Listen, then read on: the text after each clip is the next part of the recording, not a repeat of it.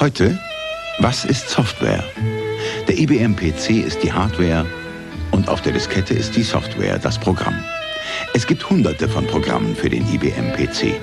Die helfen Ihnen beim Buchhalten und Schreiben und Planen und Verwalten und Gestalten, beim Analysieren und Bilanzieren und Korrigieren und bei vielem anderen mehr. Welche Programme brauchen Sie? Unsere Händler und unsere Läden haben die richtigen Programme für Sie. Das war eine Werbung aus dem Jahr 1983, die den IBM-PC bewirbt. Diese magische Maschine, die alles kann. Henna, die kann kalkulieren und tabulieren und rechnen und was weiß ich. Nur auf ein Feature weisen sie nicht hin. Dabei sollte es das beste Feature dieser Maschine werden. Spielen, Henna, damit kann man spielen. Habe ich auch gehört, ja. Hallo Henna. Hallo Gunnar und hallo liebe PC-Spielerinnen und PC-Spieler, die hier wahrscheinlich ausschließlich zuhören. Heute sprechen wir über den IBM-PC, und haben uns da ein großes Thema vorgenommen. Wir versuchen hier relativ tight durch die Geschichte zu gehen. Es wird parallel oder kurz danach noch eine extra Folge mit den historischen Anekdoten geben für Unterstützer auf Patreon und Steady. Die Anekdoten, die am Wegesrand dann runtergefallen sind, wenn wir jetzt hier im Schweinsgalopp durch die Geschichte und die Technik des IBM-PC gehen. Was bedeutet der IBM-PC heute? Heute ist das einfach die eine PC-Plattform. Klar gibt auch den Mac, aber der hat ja verschwindende Marktanteile im Vergleich zu den Windows-PCs. Aber damals, als der auf den Markt kam, hatte er eine einigende Funktion, weil er war das erste System, das den Markt zusammenführte. Diese historische Leistung wollen wir würdigen und da gehen wir jetzt durch. Ja, unbedingt. Zumal wir ja auch beide eine ganz persönliche Beziehung zu dieser Plattform haben.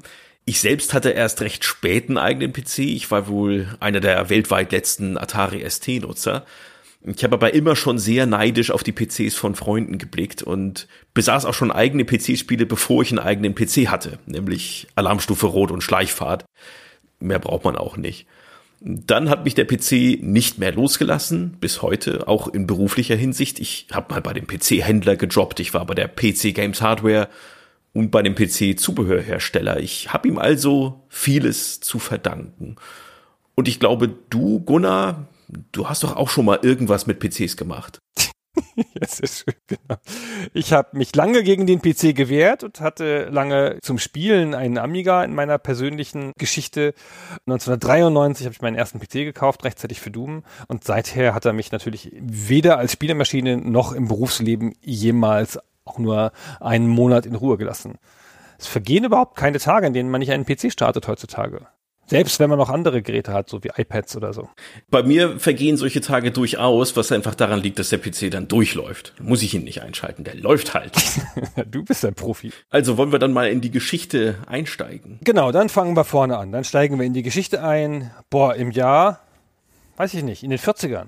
In den 40ern, genau. Noch davor. Ja, doch, in den 40ern geht's so richtig los mit der Computergeschichte. Denn wir müssen so weit vorne anfangen. Denn wir müssen erstmal die Bühne bereiten, bevor dann mit IBM der Protagonist dieser Geschichte auftritt. Und dafür müssen wir erstmal zurückblicken auf die Computergeschichte bis 1980. Der IBM PC kommt ja dann 81 raus. Und bei diesem Rückblick lernen wir dann auch schon ein paar wichtige Nebenfiguren kennen. Das Ganze beginnt in den 40er Jahren mit den großen elektronischen Rechenmaschinen, mit den Mainframe-Computern, die füllen noch ganze Stockwerke an Universitäten und Forschungseinrichtungen. Und in den 50ern werden Computer dann erstmals kommerzialisiert und in Serie gebaut. Das beginnt 1951.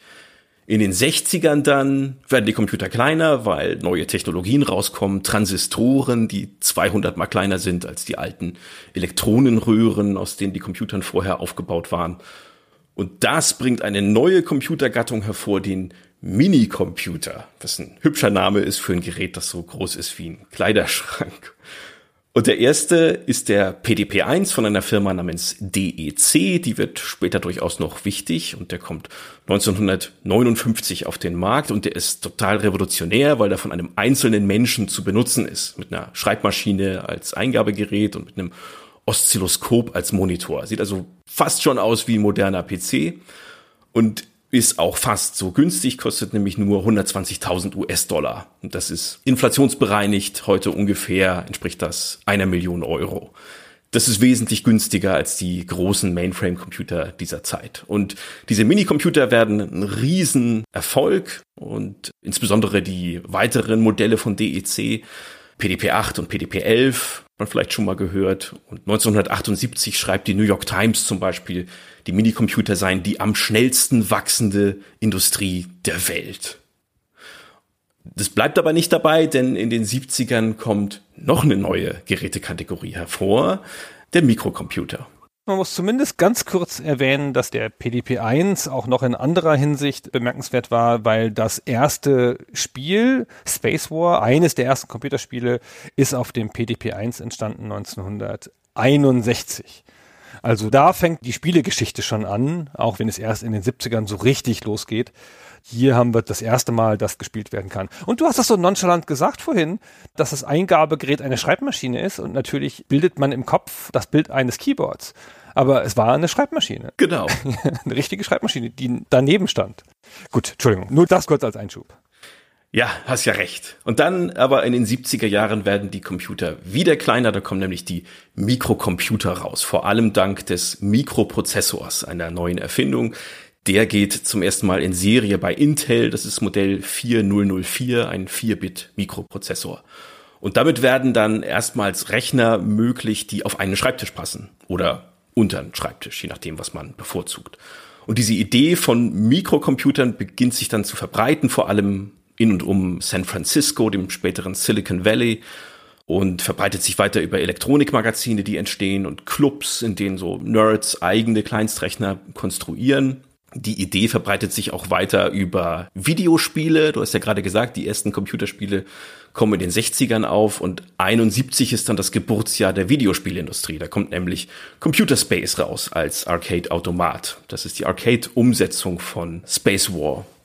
Und dieses neue Medium Videospiele verbreitet die Idee oder die Technologie des Computers weiter, auch unter Leuten, die bislang nicht so viel damit zu tun hatten.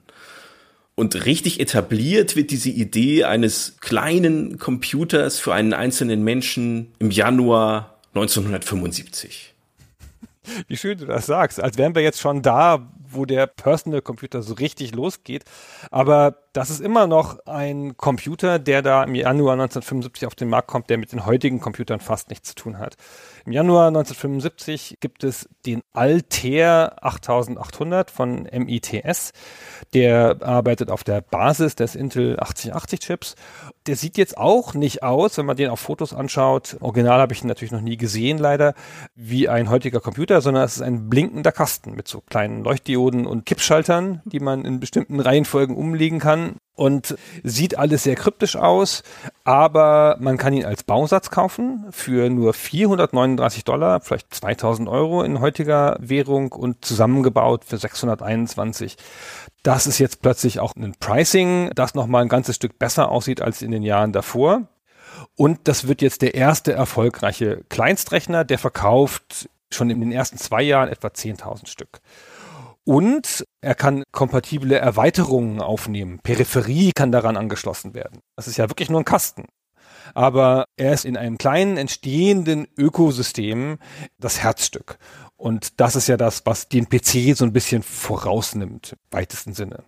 Ja, und um den Alter herum entsteht eine Computerzubehörindustrie, die es vorher in der Form einfach gar nicht gab zum Beispiel auch eine wesentliche Säule der späteren Softwareindustrie, nämlich dieser Artikel, der da erscheint in der Popular Electronics im Januar 75, der den Altair 8800 vorstellt, der inspiriert zwei junge Studenten dazu, ihr Studium abzubrechen und für diesen Computer Basic umzusetzen, die Programmiersprache. Und diese beiden Studienabbrecher sind Paul Allen und William Gates, den wir als Bill Gates kennen die entwickeln dann an ihrer Uni, an der PDP-8-Maschine eben Basic für diesen Altair, was dann auch die erste Software-Anwendung ist für diesen Computer.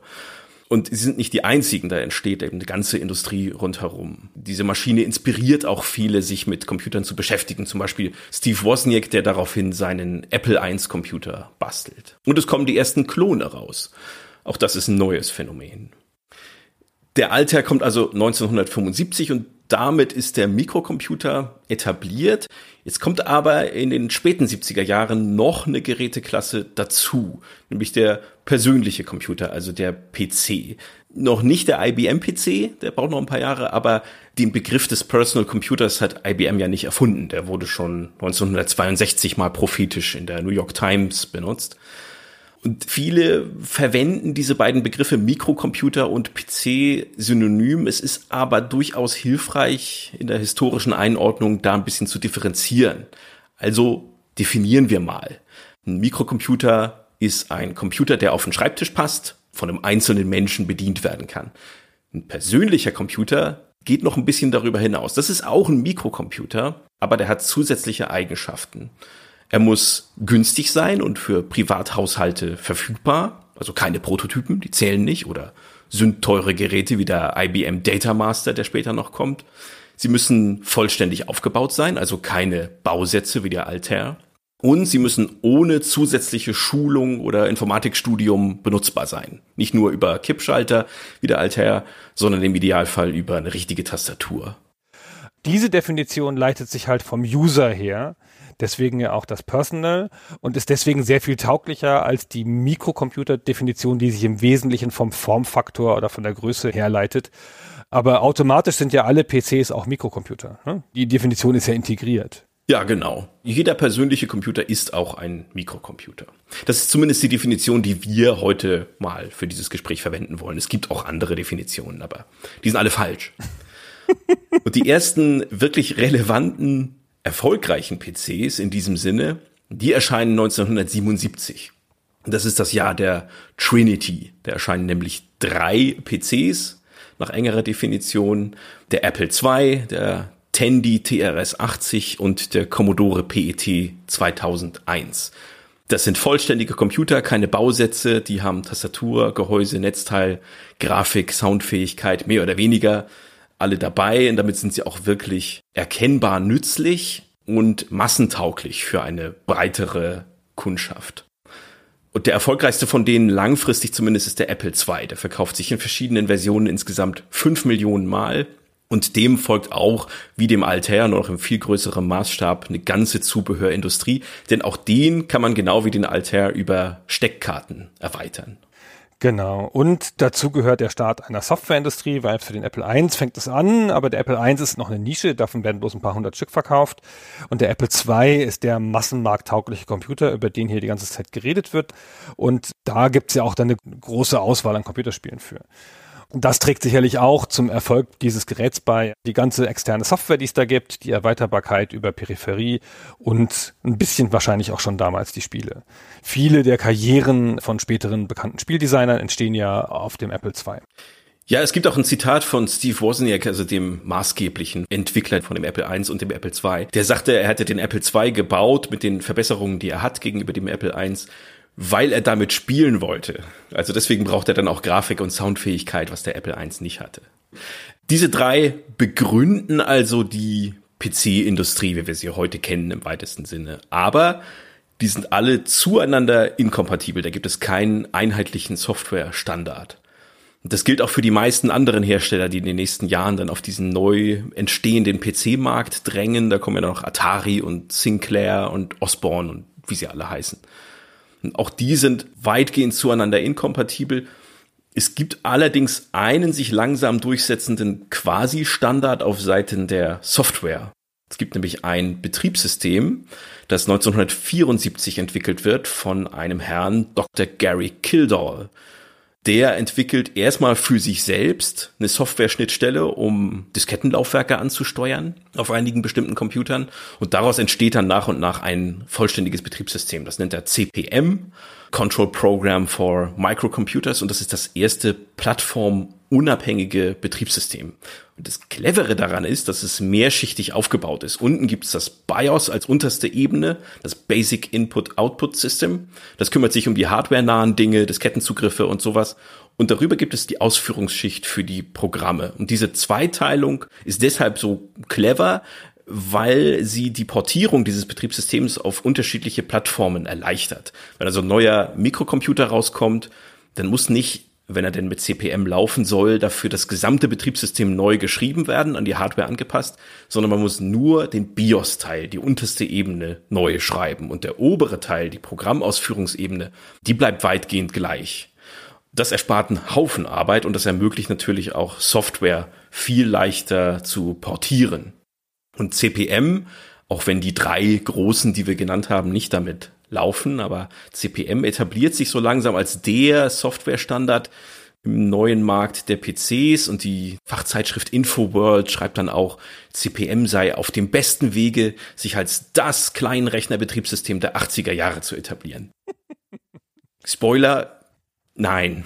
nein, nein, leider nicht. Aber es ist eine unfassbar wichtige Pionierarbeit. Das erste plattformunabhängige Betriebssystem das erste, das diese Zweiteilung so deutlich hat und damit die Portierbarkeit erlaubt. Ohne diese Zweiteilung geht's halt nicht. Und in den bisherigen Betriebssystemen, die ja für eine spezifische Hardware geschrieben sind, so ein bisschen so wie heutzutage der Konsolenmarkt, wo jeder sein eigenes Süppchen kocht und jeder seine eigenen Systeme hat und sein eigenes OS, da ist diese Aufteilung in der Form gar nicht nötig, weil das gibt ja nur ein System. Man muss das ja nicht auseinanderreißen.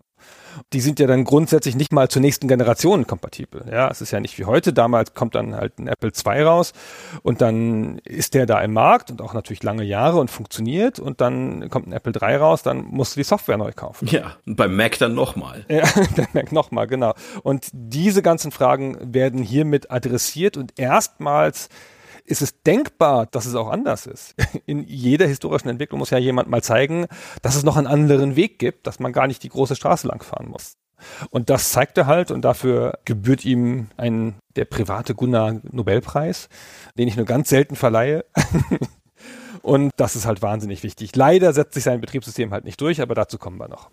Genau, also wir stehen jetzt an der Schwelle zu den 80er Jahren. Wir sind am Ende der 70er angekommen und das ist Zeit mal kurz zu resümieren, bevor wir dann IBM auf die Bühne holen. Die Computerwelt ist dreigeteilt. Es gibt ganz unten die Mikrocomputer und die PCs. Der Markt wird beherrscht von Apple, Tandy, Commodore. In Europa sind da noch ein paar andere. Der Minicomputermarkt wird dominiert von DEC, die sind da unangefochtener Marktführer und die Mainframes, die Riesencomputer, die werden beherrscht von der International Business Machines Corporation, also IBM. Und die kriegen jetzt so langsam Angst wegen der Revolution, die sich da von unten heran mobbt. Und dann kommen wir zu IBM. Dann müssen wir in der Geschichte nochmal wieder ein paar Jahre zurückspringen. ja, genau. Jetzt haben wir es gerade so schön in die 80er geschafft. Und jetzt müssen wir nochmal zurückgehen. Wer ist denn eigentlich IBM? Da ja diese Folge sich um den IBM PC dreht, müssen wir den Protagonisten auch ein bisschen einführen. Die IBM wird gegründet, wenn man das halt so sagen kann, am 16. Juni 1911, also schon eine Weile her. Und die wird aber nicht klassisch gegründet, wie man sich eine Firmengründung vorstellt, sondern es gibt einen Investor, den Herrn Finch, der kauft einfach vier Firmen zusammen auf dem Markt und führt die in eine neue Firma zusammen das ist ein unerhörter Prozess, das hat der schon ein, zwei Mal gemacht, aber das gibt es ganz selten, dass jemand das macht. Heutzutage würde man es vielleicht einen Merger nennen oder einen Firmenzusammenschluss, aber damals war das eine innovative neue Businesstechnik.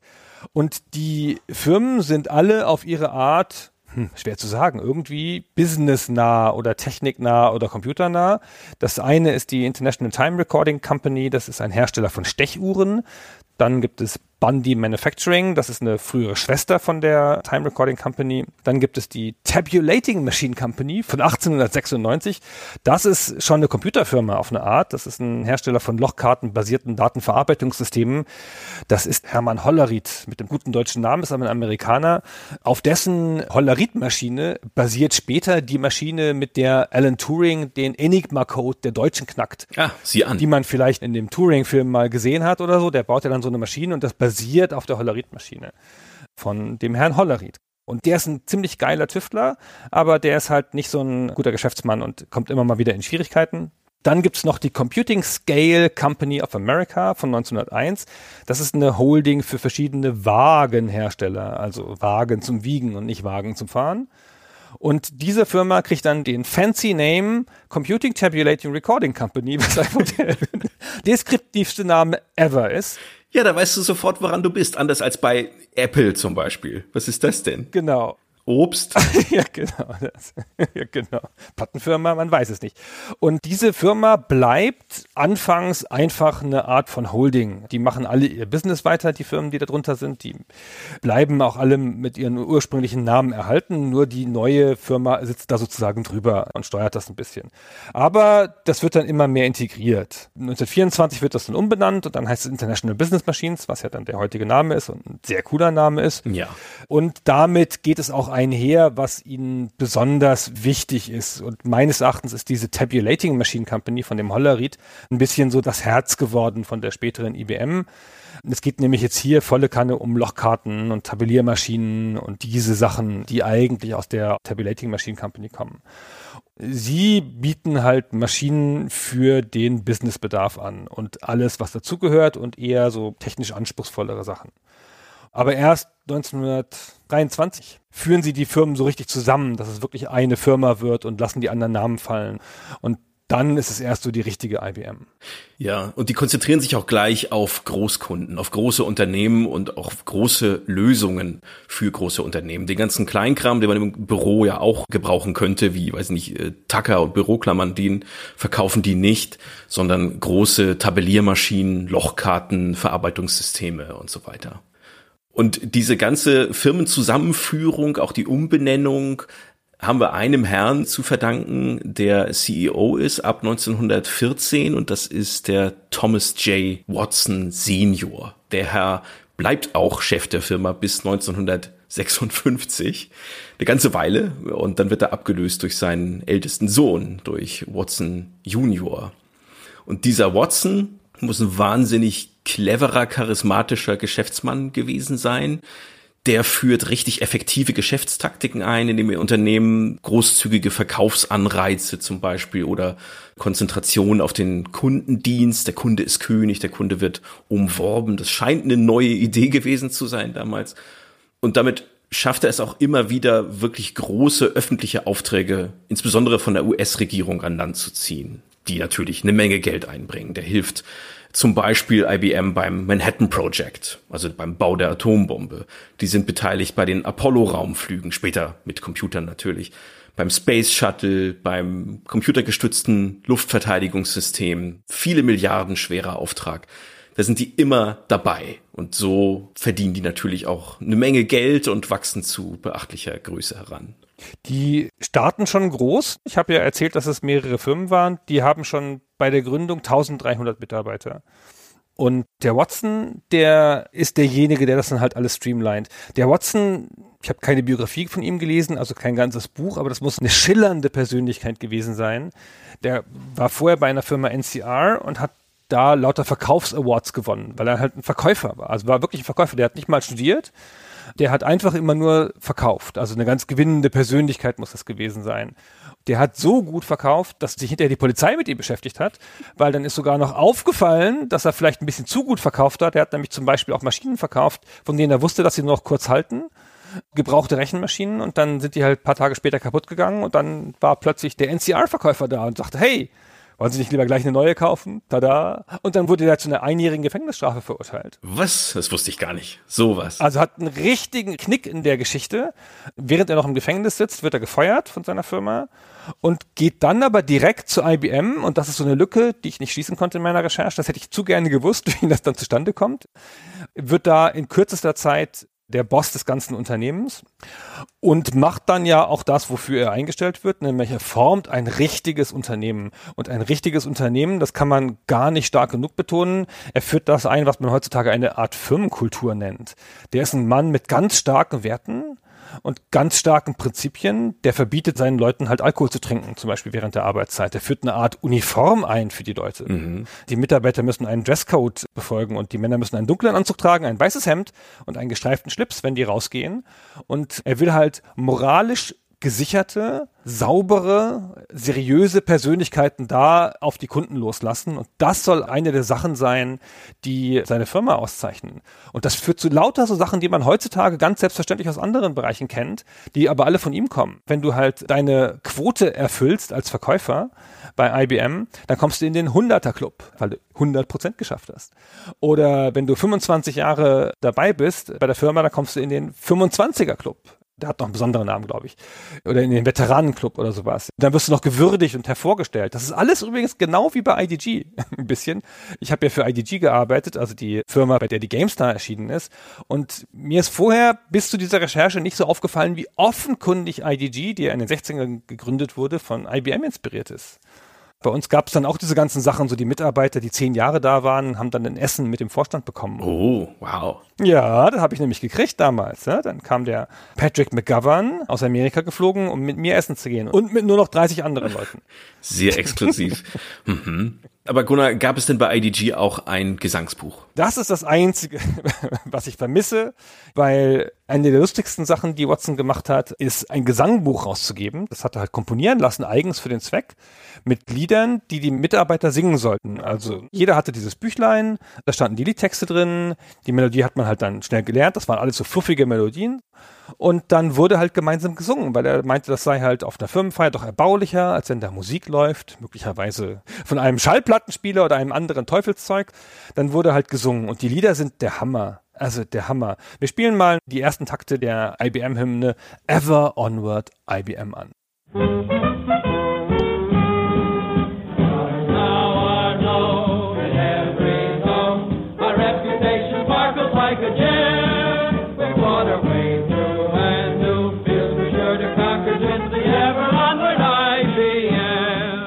Hammer. Da will man sofort mitsingen und ein IBM-Soldat möchte man sein, finde ich. Ja, denn wenn man sich verdient macht in diesem Unternehmen, dann kriegt man ja vielleicht auch einen eigenen Song. Denn Ever Onward, das ist die Firmenhymne, da geht's also um das Unternehmen selbst.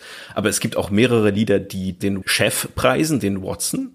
Dann ein paar Lieder über die diversen Vizepräsidenten und dann im weiteren Verlauf dieses Songbooks sind insgesamt 100 Lieder in der Edition, die wir gefunden haben von 1937 da werden Lieder gesungen oder vorgestellt für alle wichtigen Manager aus allen Abteilungen und auch weniger wichtigere Manager.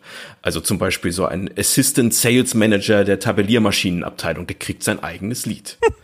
Also das ist vielleicht schon ein Anreiz, sich Mühe zu geben, wenn dann plötzlich Lieder über einen gesungen werden, auch wenn die nicht alle so durchkomponiert sind wie das Ever on Board.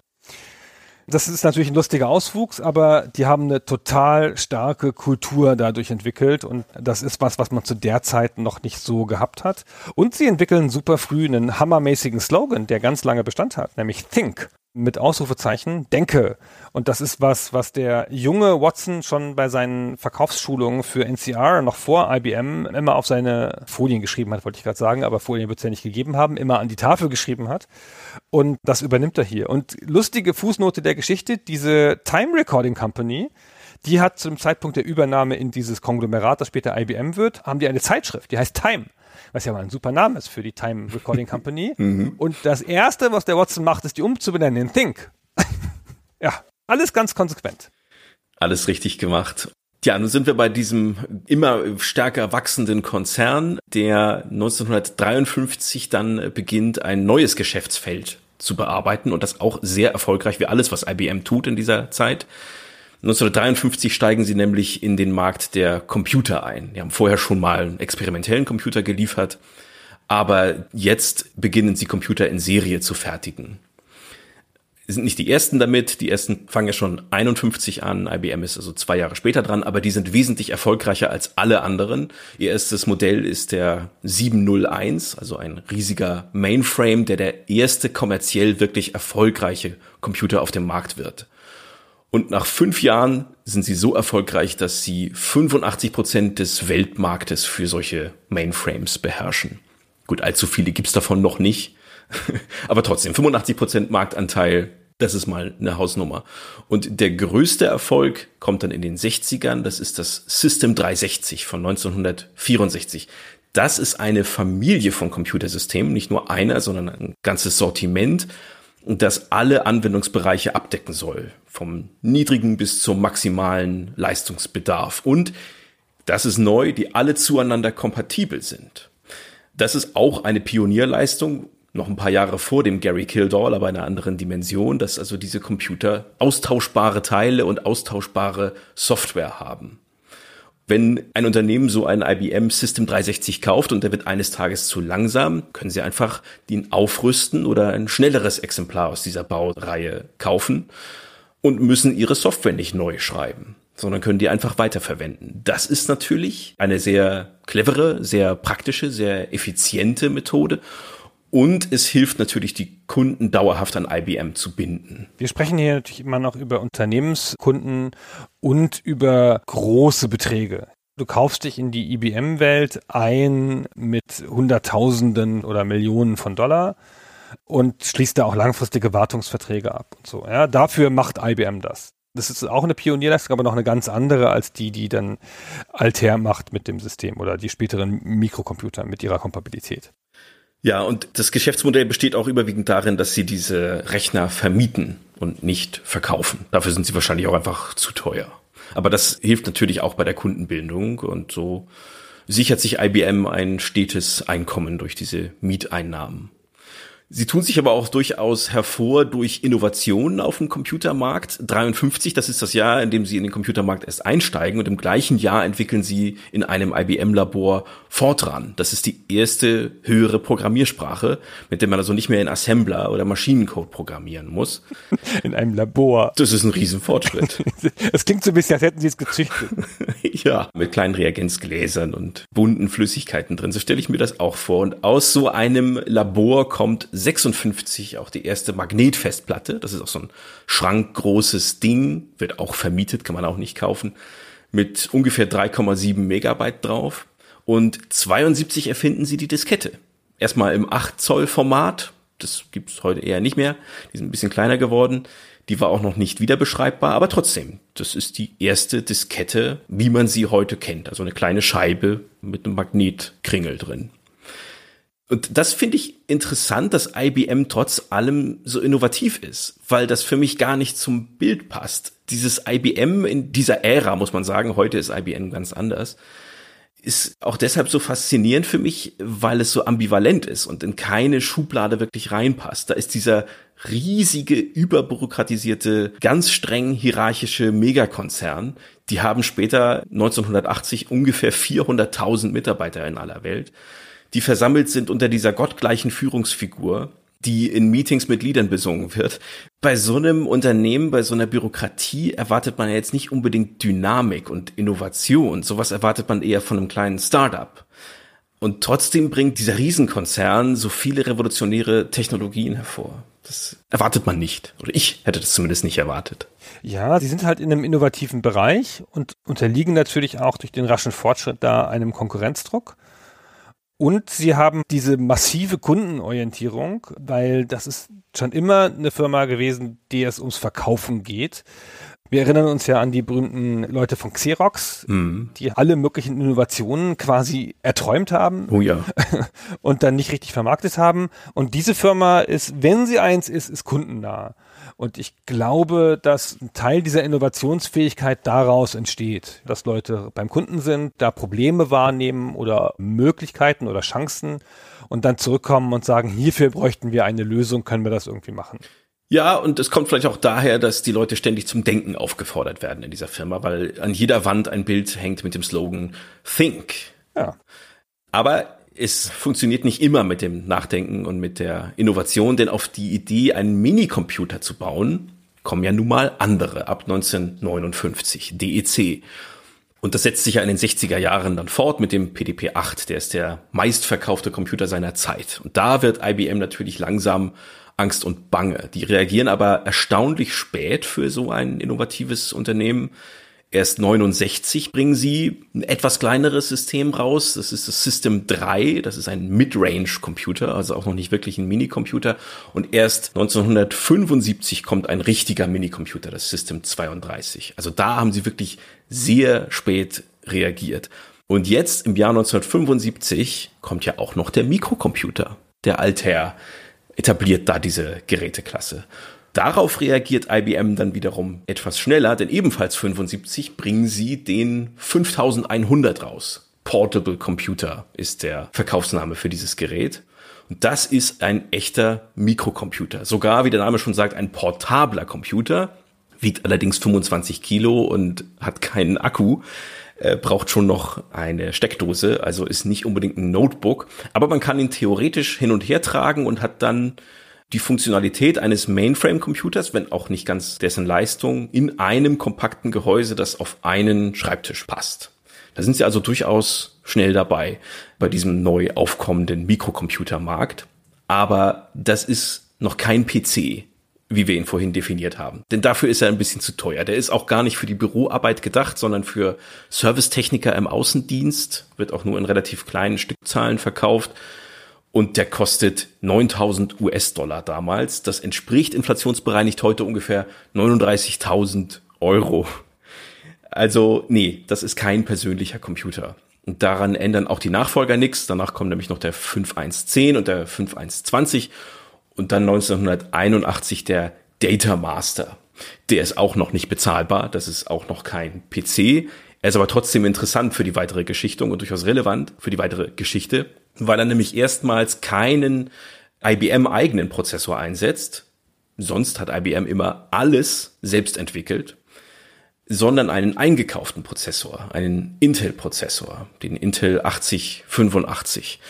Und das wird ein anderer IBM-Computer nachher sehr erfolgreich nachmachen. Also das ist der Data Master von 1981. Aber er ist eben, wie gesagt, noch kein PC, denn PCs, die agieren in einer ganz anderen Preisklasse. Und die große Frage, die sich IBM jetzt stellen muss im Jahr 1980, kurz vor dem Data Master, ist, sollte IBM in diesen neu aufkommenden PC-Markt einsteigen und einen eigenen, wirklich günstigen, persönlichen Computer bauen? Will man das vor allen Dingen auch. Man darf das nicht unterschätzen, wie schwierig das ist für solche Firmen, nicht die technische Leistung abzubilden, das konnten sie sicher, sondern das zu wollen. Die haben da eine hochbezahlte, super effiziente Truppe von Verkäufern, ja. die sich an Großkunden wenden oder an Mittelgroßkunden zumindest mal. Das ist ihre Stärke. Da kennen sie ihre Leute, da kennen sie die Bedürfnisse. Und was die Konkurrenz macht, auf vergleichsweise kleiner Flamme im Vergleich zu den Umsätzen von IBM, die machen ja mit einem Gerät so viel wie Apple mit dem Apple II in einem Jahr. Und das ist total schwierig, sich dann auf so kleine Märkte zu trauen, wo man denkt, dass nicht so viel zu gewinnen ist, solange dieser Markt nicht explodiert. Und dann nicht so sehr, dass es da drum geht, da Verlust zu machen oder sowas. Davor hat eine Firma wie IBM, glaube ich, keine Angst. Aber Kapazitäten abzuziehen, Ingenieure, die auch, keine Ahnung, ein Mainframe-Modell für 10 Millionen entwickeln könnten, müssen jetzt sowas Kleines machen, was vielleicht ihre Aufmerksamkeit gar nicht wert ist. Und vielleicht können sie gar keine Endnutzer einschätzen. Und das ist eine durchaus ein häufiges Problem für Firmen, die nur in einem Firmengeschäft unterwegs sind, was man heutzutage B2B nennt, Business to Business. Der B2C-Arm, Business to Consumer, ist durchaus was ganz anderes. Und oft ist es so, dass die Firmen eine Sache davon diesen können und die andere nicht. Deswegen zögern sie ja am Anfang ja auch noch. Ja, und sie sind ja auch nicht die einzigen, die zögern. Alle anderen halten sich nämlich auch raus. Also alle anderen Hersteller von Großrechnern, egal ob jetzt Midrange oder Minicomputer oder Mainframe, alle großen Hersteller aus diesem Bereich halten sich aus dem neu aufkommenden PC-Markt raus. Das gilt also nicht nur für IBM, zu dieser Zeit noch zumindest, sondern auch zum Beispiel für DEC, den Marktführer bei den Minicomputern. Oder Hewlett Packard, HP, da gibt's auch noch eine Anekdote, die wir einstreuen müssen bei der Gelegenheit, denn Steve Wozniak, den wir schon erwähnt haben als Apple-Mitgründer und den Ingenieur, der den Apple I und den Apple II entworfen hat, der hat damals in den 70ern ja noch bei HP gearbeitet und der hat schon seinen Arbeitgebern bei HP dieses PC-Projekt, diese Idee, einen PC zu bauen, vorgestellt. Wäre das nicht was für unsere Firma? Wir sind doch großer Computerhersteller und so. Und die haben ihm nicht nur einmal eine Absage erteilt, sondern so wie er das später erzählt, fünfmal. Mit der Begründung, ja, die Idee, so einen PC zu bauen, ist an sich ganz gut, aber nicht für uns. Nicht für HP, das ist eher was für so ein Startup. Und alle, die groß werden auf dem PC-Markt, sind ja auch Startups oder Quereinsteiger. Commodore, Apple, Radio Shack, Atari, Sinclair und so weiter. Keiner von denen ist ein etablierter Mainframe- oder Minicomputerhersteller. IBM muss damit erst warm werden und es hat was damit zu tun, dass sie sich das erst angucken und dass die Zahlen natürlich hochgehen. 1980 werden dann 700.000 Mikro, Klein, Personal Computer verkauft. Das sind denn langsam Größenordnungen, wo IBM denkt, na ja, Das könnte jetzt ein Markt werden und derweil schrumpft IBMs Anteil am Großrechnermarkt. Da ist auch jetzt Konkurrenz am Start. Jetzt müssen sie ein bisschen diversifizieren und ich glaube, das, was sie ahnen, ist, dass da bei Gelegenheit in den Firmen eine Revolution stattfinden muss und zwar nicht auf der Basis der Mainframes, die vielleicht durch Personal Computer ersetzt werden, sondern Schreibmaschinen, die durch Personal Computer ersetzt werden. Mhm. Also ich könnte mir vorstellen, dass sie das zu der Zeit vorausgesehen haben, dass das auch mal ein Arbeitsplatzgerät wird. Dafür waren sie zumindest in der richtigen Position und dann fangen sie an. 1980 entscheiden der CEO und der President wir sollen mal einsteigen, mehrere Abteilungen sollen Vorschläge einreichen und wir müssen jetzt hier irgendwie einen Sonderweg finden, das herzustellen oder das zu entwickeln, weil wir können das nicht machen, so wie wir es sonst machen. Dafür sind wir zu langsam. Ja, denn bei IBM dauert es immer mindestens fünf Jahre, ein Produkt zu entwickeln und das ist ein bisschen zu lang für den PC-Markt, der gerade explodiert. IBM ist einfach so riesig mittlerweile und gelähmt durch eine gewaltige Bürokratie, durch ewig lange Entscheidungswege, durch ganz genau vorgeschriebene Entwicklungsprozesse. Wie gesagt, die haben um die 400.000 Mitarbeiter mit hochkomplexen Hierarchien und Organisationsstrukturen da überhaupt den richtigen Ansprechpartner für so ein Projekt zu finden, ist gar nicht so einfach. Um das mal zu verdeutlichen, wie komplex die Organisationsstruktur von IBM Anfang der 80er Jahre ist, will ich mal ein Beispiel nennen. Gunnar, stell dir vor, du willst Anfang der 80er Jahre jetzt den zuständigen IBM-Manager für kleine Computer, für Einsteigersysteme, also Entry Systems, anrufen und blätterst im IBM-Telefonverzeichnis. Wen rufst du an? Ich biete dir fünf verschiedene Positionen. Den Manager Entry Level Systems, den Director Entry Systems Business, den Division Director Entry Systems Unit, den General Manager Entry Systems oder den President Entry Systems Division. Das sind alles reale Positionen innerhalb von IBM, die alle so klingen, als würden sie entscheiden über kleine Einsteigergeräte. Ja, du hast ja von unten nach oben in der Hierarchie vorgelesen. Also der oberste ist der Chef und der mit Business im Titel ist der, der einen Anruf annimmt. okay, kann sein. Ich finde das jedenfalls nicht sonderlich übersichtlich. Dass diese Positionen alle real sind, weiß ich daher, dass das alles im Lebenslauf eines Mannes steht, denn diese Position hat ein Mann alle nacheinander bekleidet, nämlich Philip Don Estridge, und zwar zwischen den Jahren 1980 und 1983. Und der Herr wird gleich noch ganz relevant. Zuerst kommt aber ein anderer Herr ins Spiel, nämlich Bill Lowe. Bill Lowe ist einer von denen, die sich zutrauen, dass seine Abteilung so einen kleinen PC entwickeln könnte. Das ist gar nicht so einfach, wie gesagt, wegen dieser überkomplexen Organisationsstruktur und weil es eben so ewig dauert, auf dem normalen Entwicklungswege bei IBM ein neues Produkt rauszubringen. Wollte IBM einen Computer für den PC-Markt entwickeln, so drückt es ein Analyst mal aus, dann wäre das, als müsste man einem Elefanten das Stepptanzen beibringen. Und wie man das macht, wie man einem Elefanten das Stepptanzen beibringt, da hat dieser Bill Lowe eben eine Idee. Der ist der Direktor der Abteilung in Boca Raton, ist ein Städtchen in Florida. Und diese Abteilung und auch der Bill Lowe hat den Data Master entwickelt. Der ist zwar noch nicht auf dem Markt zu dieser Zeit, 1980, aber der hat das Projekt mit dem Data Master geleitet ja, und der hatte eben einen Vorschlag, wie man so einen PC entwickeln könnte. Und wie er das dem CEO präsentiert, das können wir uns hier mal anhören in einem Einspieler in Lowe's eigenen Worten. Die stammen aus der Dokumentation Triumph of the Nerds von 1996. Das klingt so. He kind of said, well, what should we do? And, uh, and I said, well, we think we know what we would like to do if we were going to proceed with our own product. And he said, no, he said uh, at IBM it would take uh, four years and 300 people to do anything. I mean, it, it, it's just a fact of life. And I said, no, sir, uh, we can provide you a product in a year. And he abruptly ended the meeting. He said, you're on load. Come back in two weeks and tell me what you need. Also er schildert hier, wie er seinen groben Plan oder seine Idee der Führungsebene vorstellt und er kriegt grünes Licht und soll ein Team zusammenstellen und innerhalb von zwei Wochen einen konkreten Plan ausarbeiten, wie IBM einen PC entwickeln könnte. Also Hardware, Software, Vertrieb. Das soll er alles innerhalb von zwei Wochen auf die Beine stellen und dann wieder zurückkommen und diese Ideen präsentieren. Das macht er dann auch. Der Low, der stellt ein kleines, schlagkräftiges Team aus Ingenieuren zusammen, Ingenieurinnen und Ingenieuren. Es ist eine Frau dabei. Das sind alles Computerfreaks, alles Nerds, alle jung, alle dynamisch und hungrig und die haben alle schon am Data Master gearbeitet. Und der Teamleiter, das ist der besagte Don Estridge, den wir heute als Vater des IBM-PCs kennen. Ich habe im Zuge der Vorbereitung auf diese Episode versucht, alle noch lebenden Teammitglieder zu kontaktieren. Der Estridge gehört nicht dazu. Bei einigen ist es mir auch gelungen und einer hat mir netterweise auch Fragen beantwortet. Das ist Dr. David Bradley, der sich selbst Dave nennt. Also falls ich im Laufe des Gesprächs öfter mal hin und her mehr andere zwischen David und Dave, sei es mir verziehen, er nennt sich nämlich selbst auch mal so und mal so.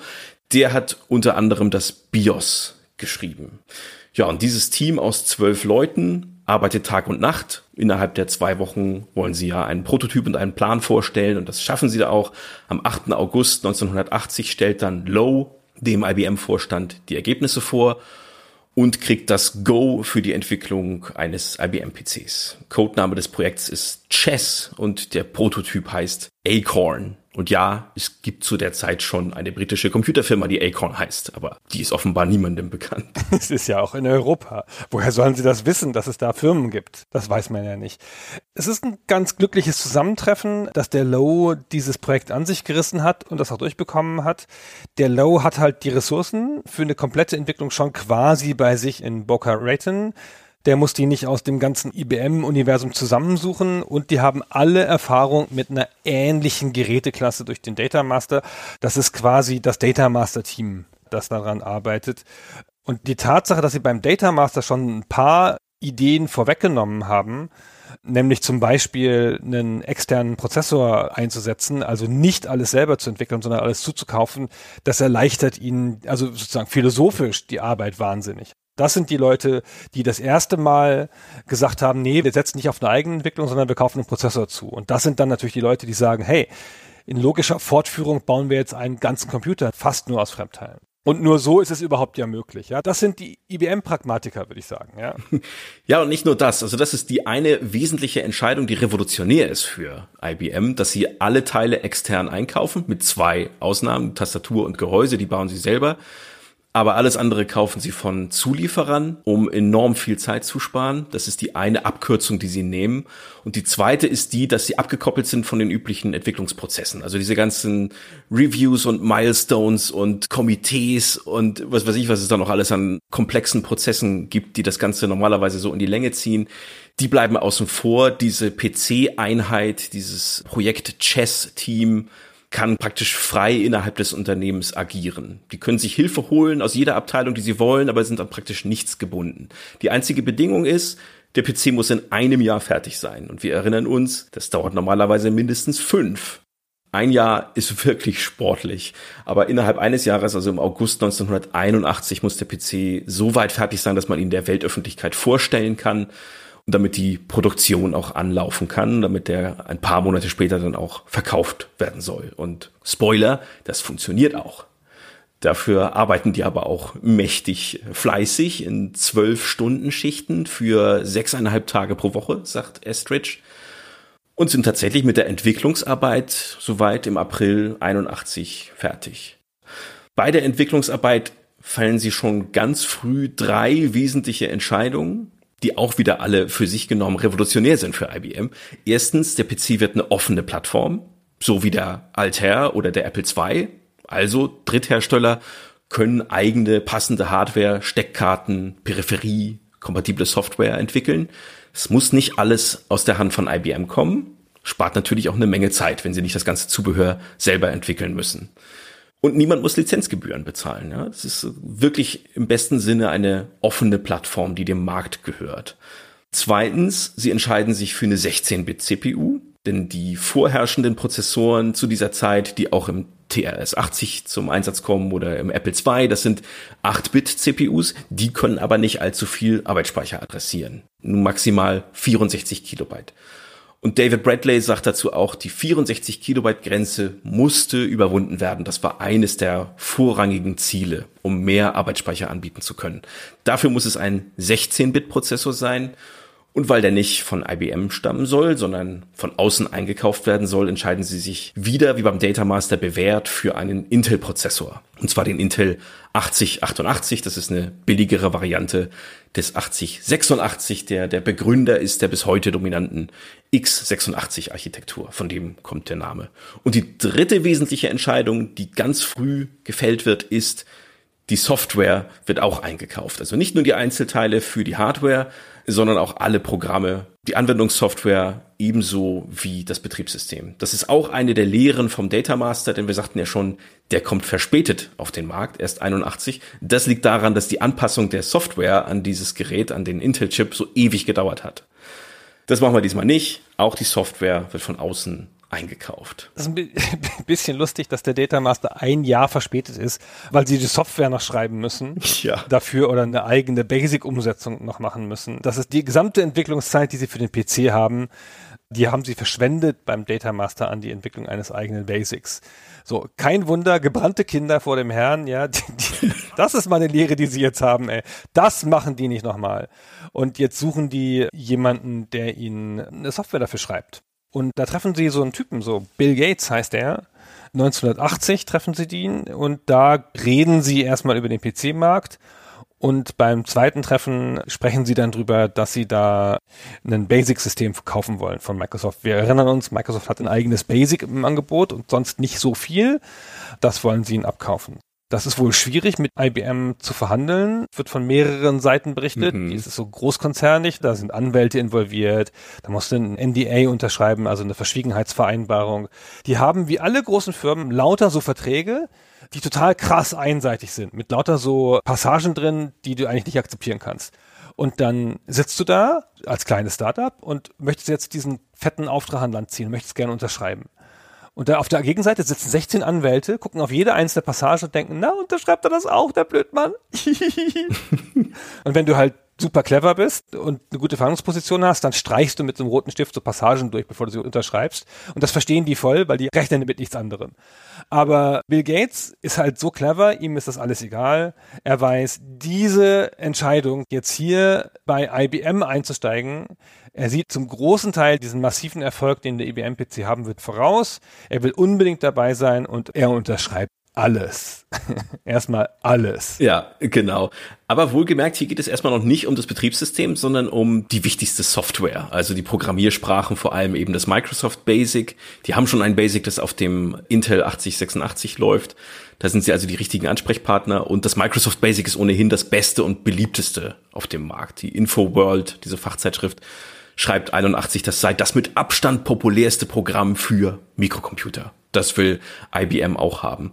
Und auch sonst in allen Bereichen kaufen sie sich die Marktführer ein. Bei der Textverarbeitung, es gibt noch kein Word von Microsoft, ja. Da ist noch Easy Writer, der Marktführer. Das kaufen sie sich auch ein, wird angepasst für den IBM PC. Tabellenkalkulation, da ist VisiCalc, also ein früher Vorfahre von Excel, noch marktführend. Der ist quasi die Killer-Applikation für den Apple II, also für viele der Grund, überhaupt sich einen Computer anzuschaffen, ist dieses VisiCalc. Das kaufen sie auch ein für den IBM PC. Tja, und jetzt fehlt aber noch ein Betriebssystem, auf dem all das läuft. Und da gibt es ja auch einen klaren Marktführer, nämlich CPM von DRI. Wir erinnern uns, die Firma von Gary Kildall und seiner Frau. Das ist ja das Mikrocomputerbetriebssystem der 80er.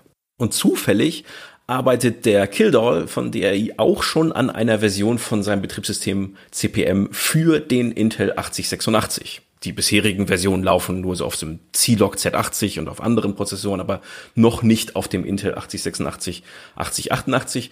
Das heißt, IBM muss ihn jetzt dazu bringen, dass er dieses Betriebssystem fertigstellt, rechtzeitig an ihn liefert, in weniger als einem Jahr. Das sollte ja eigentlich Routine sein, aber es wird nichts draus. Es kommt zu einem Meeting zwischen IBM und DRI mit der Verschwiegenheitsvereinbarung und allem, was dazugehört, Anwälten auf beiden Seiten. Aber es kommt nicht zu einer Einigung. Und dieses Meeting ist faszinierend und mysteriös und folgenschwer und wir könnten eine ganze Folge darüber machen, aber wir gehen jetzt nicht näher darauf ein, weil wir sonst das achteinhalb Stunden Limit sprengen würden, das du gesetzt hast für diese Folge. Und so steht IBM plötzlich ohne Betriebssystem da. Sie kriegen kein CPM. Es gibt praktisch keine Alternative. Ein eigenes IBM-Betriebssystem kommt ja nicht in Frage. Das würde ja wieder zehn Jahre brauchen. Ein paar Tage später erfährt Microsoft davon. Und an dieser Stelle wird die Geschichte oft so erzählt, als hätte Bill Gates sofort die Dollar-Symbole im Auge und hätte sofort seine Riesenchance erkannt, selbst ein Betriebssystem zu liefern. Aber die erste Reaktion bei Microsoft auf diese Botschaft ist nicht unbedingt Hände reiben und irres Weltherrschaftslachen, sondern erstmal Panik. Denn für Microsoft steht alles auf dem Spiel. Wir können uns mal kurz anhören, wie Bill Gates das selbst beschreibt in dieser Dokumentation, die ich erwähnt habe. Digital research didn't seize that, and we knew it was essential. If somebody didn't do it, the project was going to fall apart. So, and we were already out on the limb because we had licensed them not only BASIC, but Fortran, COBOL, Assembler, uh, Typing Tutor, Adventure. And basically every, every product the company had, we had committed to do for IBM in a very short time frame. Also kurz zusammengefasst, bei Microsoft schrillen jetzt die Alarmglocken, denn wenn IBM kein Betriebssystem hat, weil eben kein Deal mit DRI zustande kommt, dann gibt's auch keinen IBM-PC. Und ohne IBM-PC gibt es kein Geschäft. Und Microsoft hat gerade praktisch die ganze Firma auf diesen PC angesetzt, um alle Programme, die sie haben, alle Programmiersprachen und alles andere an den IBM-PC anzupassen. Und wenn dieser Deal platzen sollte, äh, ja, das wäre teuer.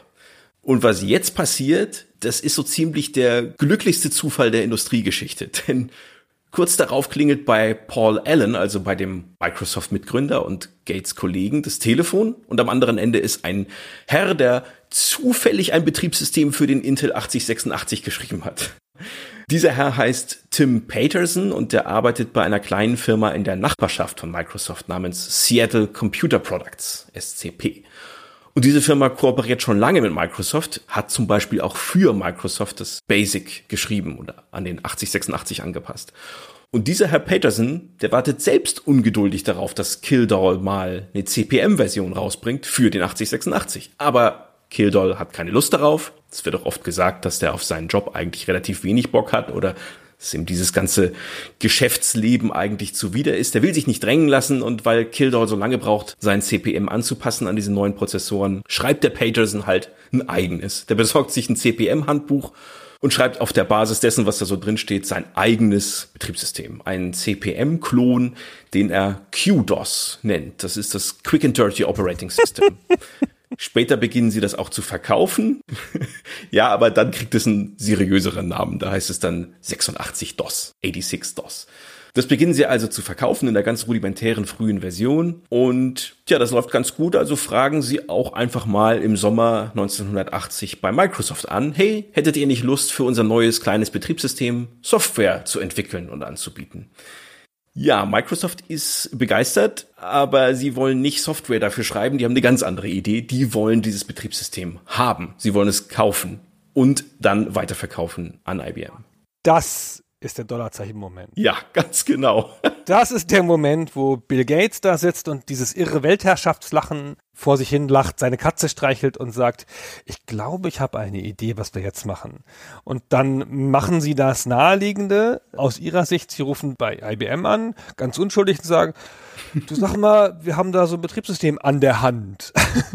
Wäre das okay? Wollt ihr das vielleicht haben? Wir würden das für euch besorgen. Und IBM kennt das nicht und weiß davon noch nichts von diesem Betriebssystem, dass das auf dem Markt ist offenbar.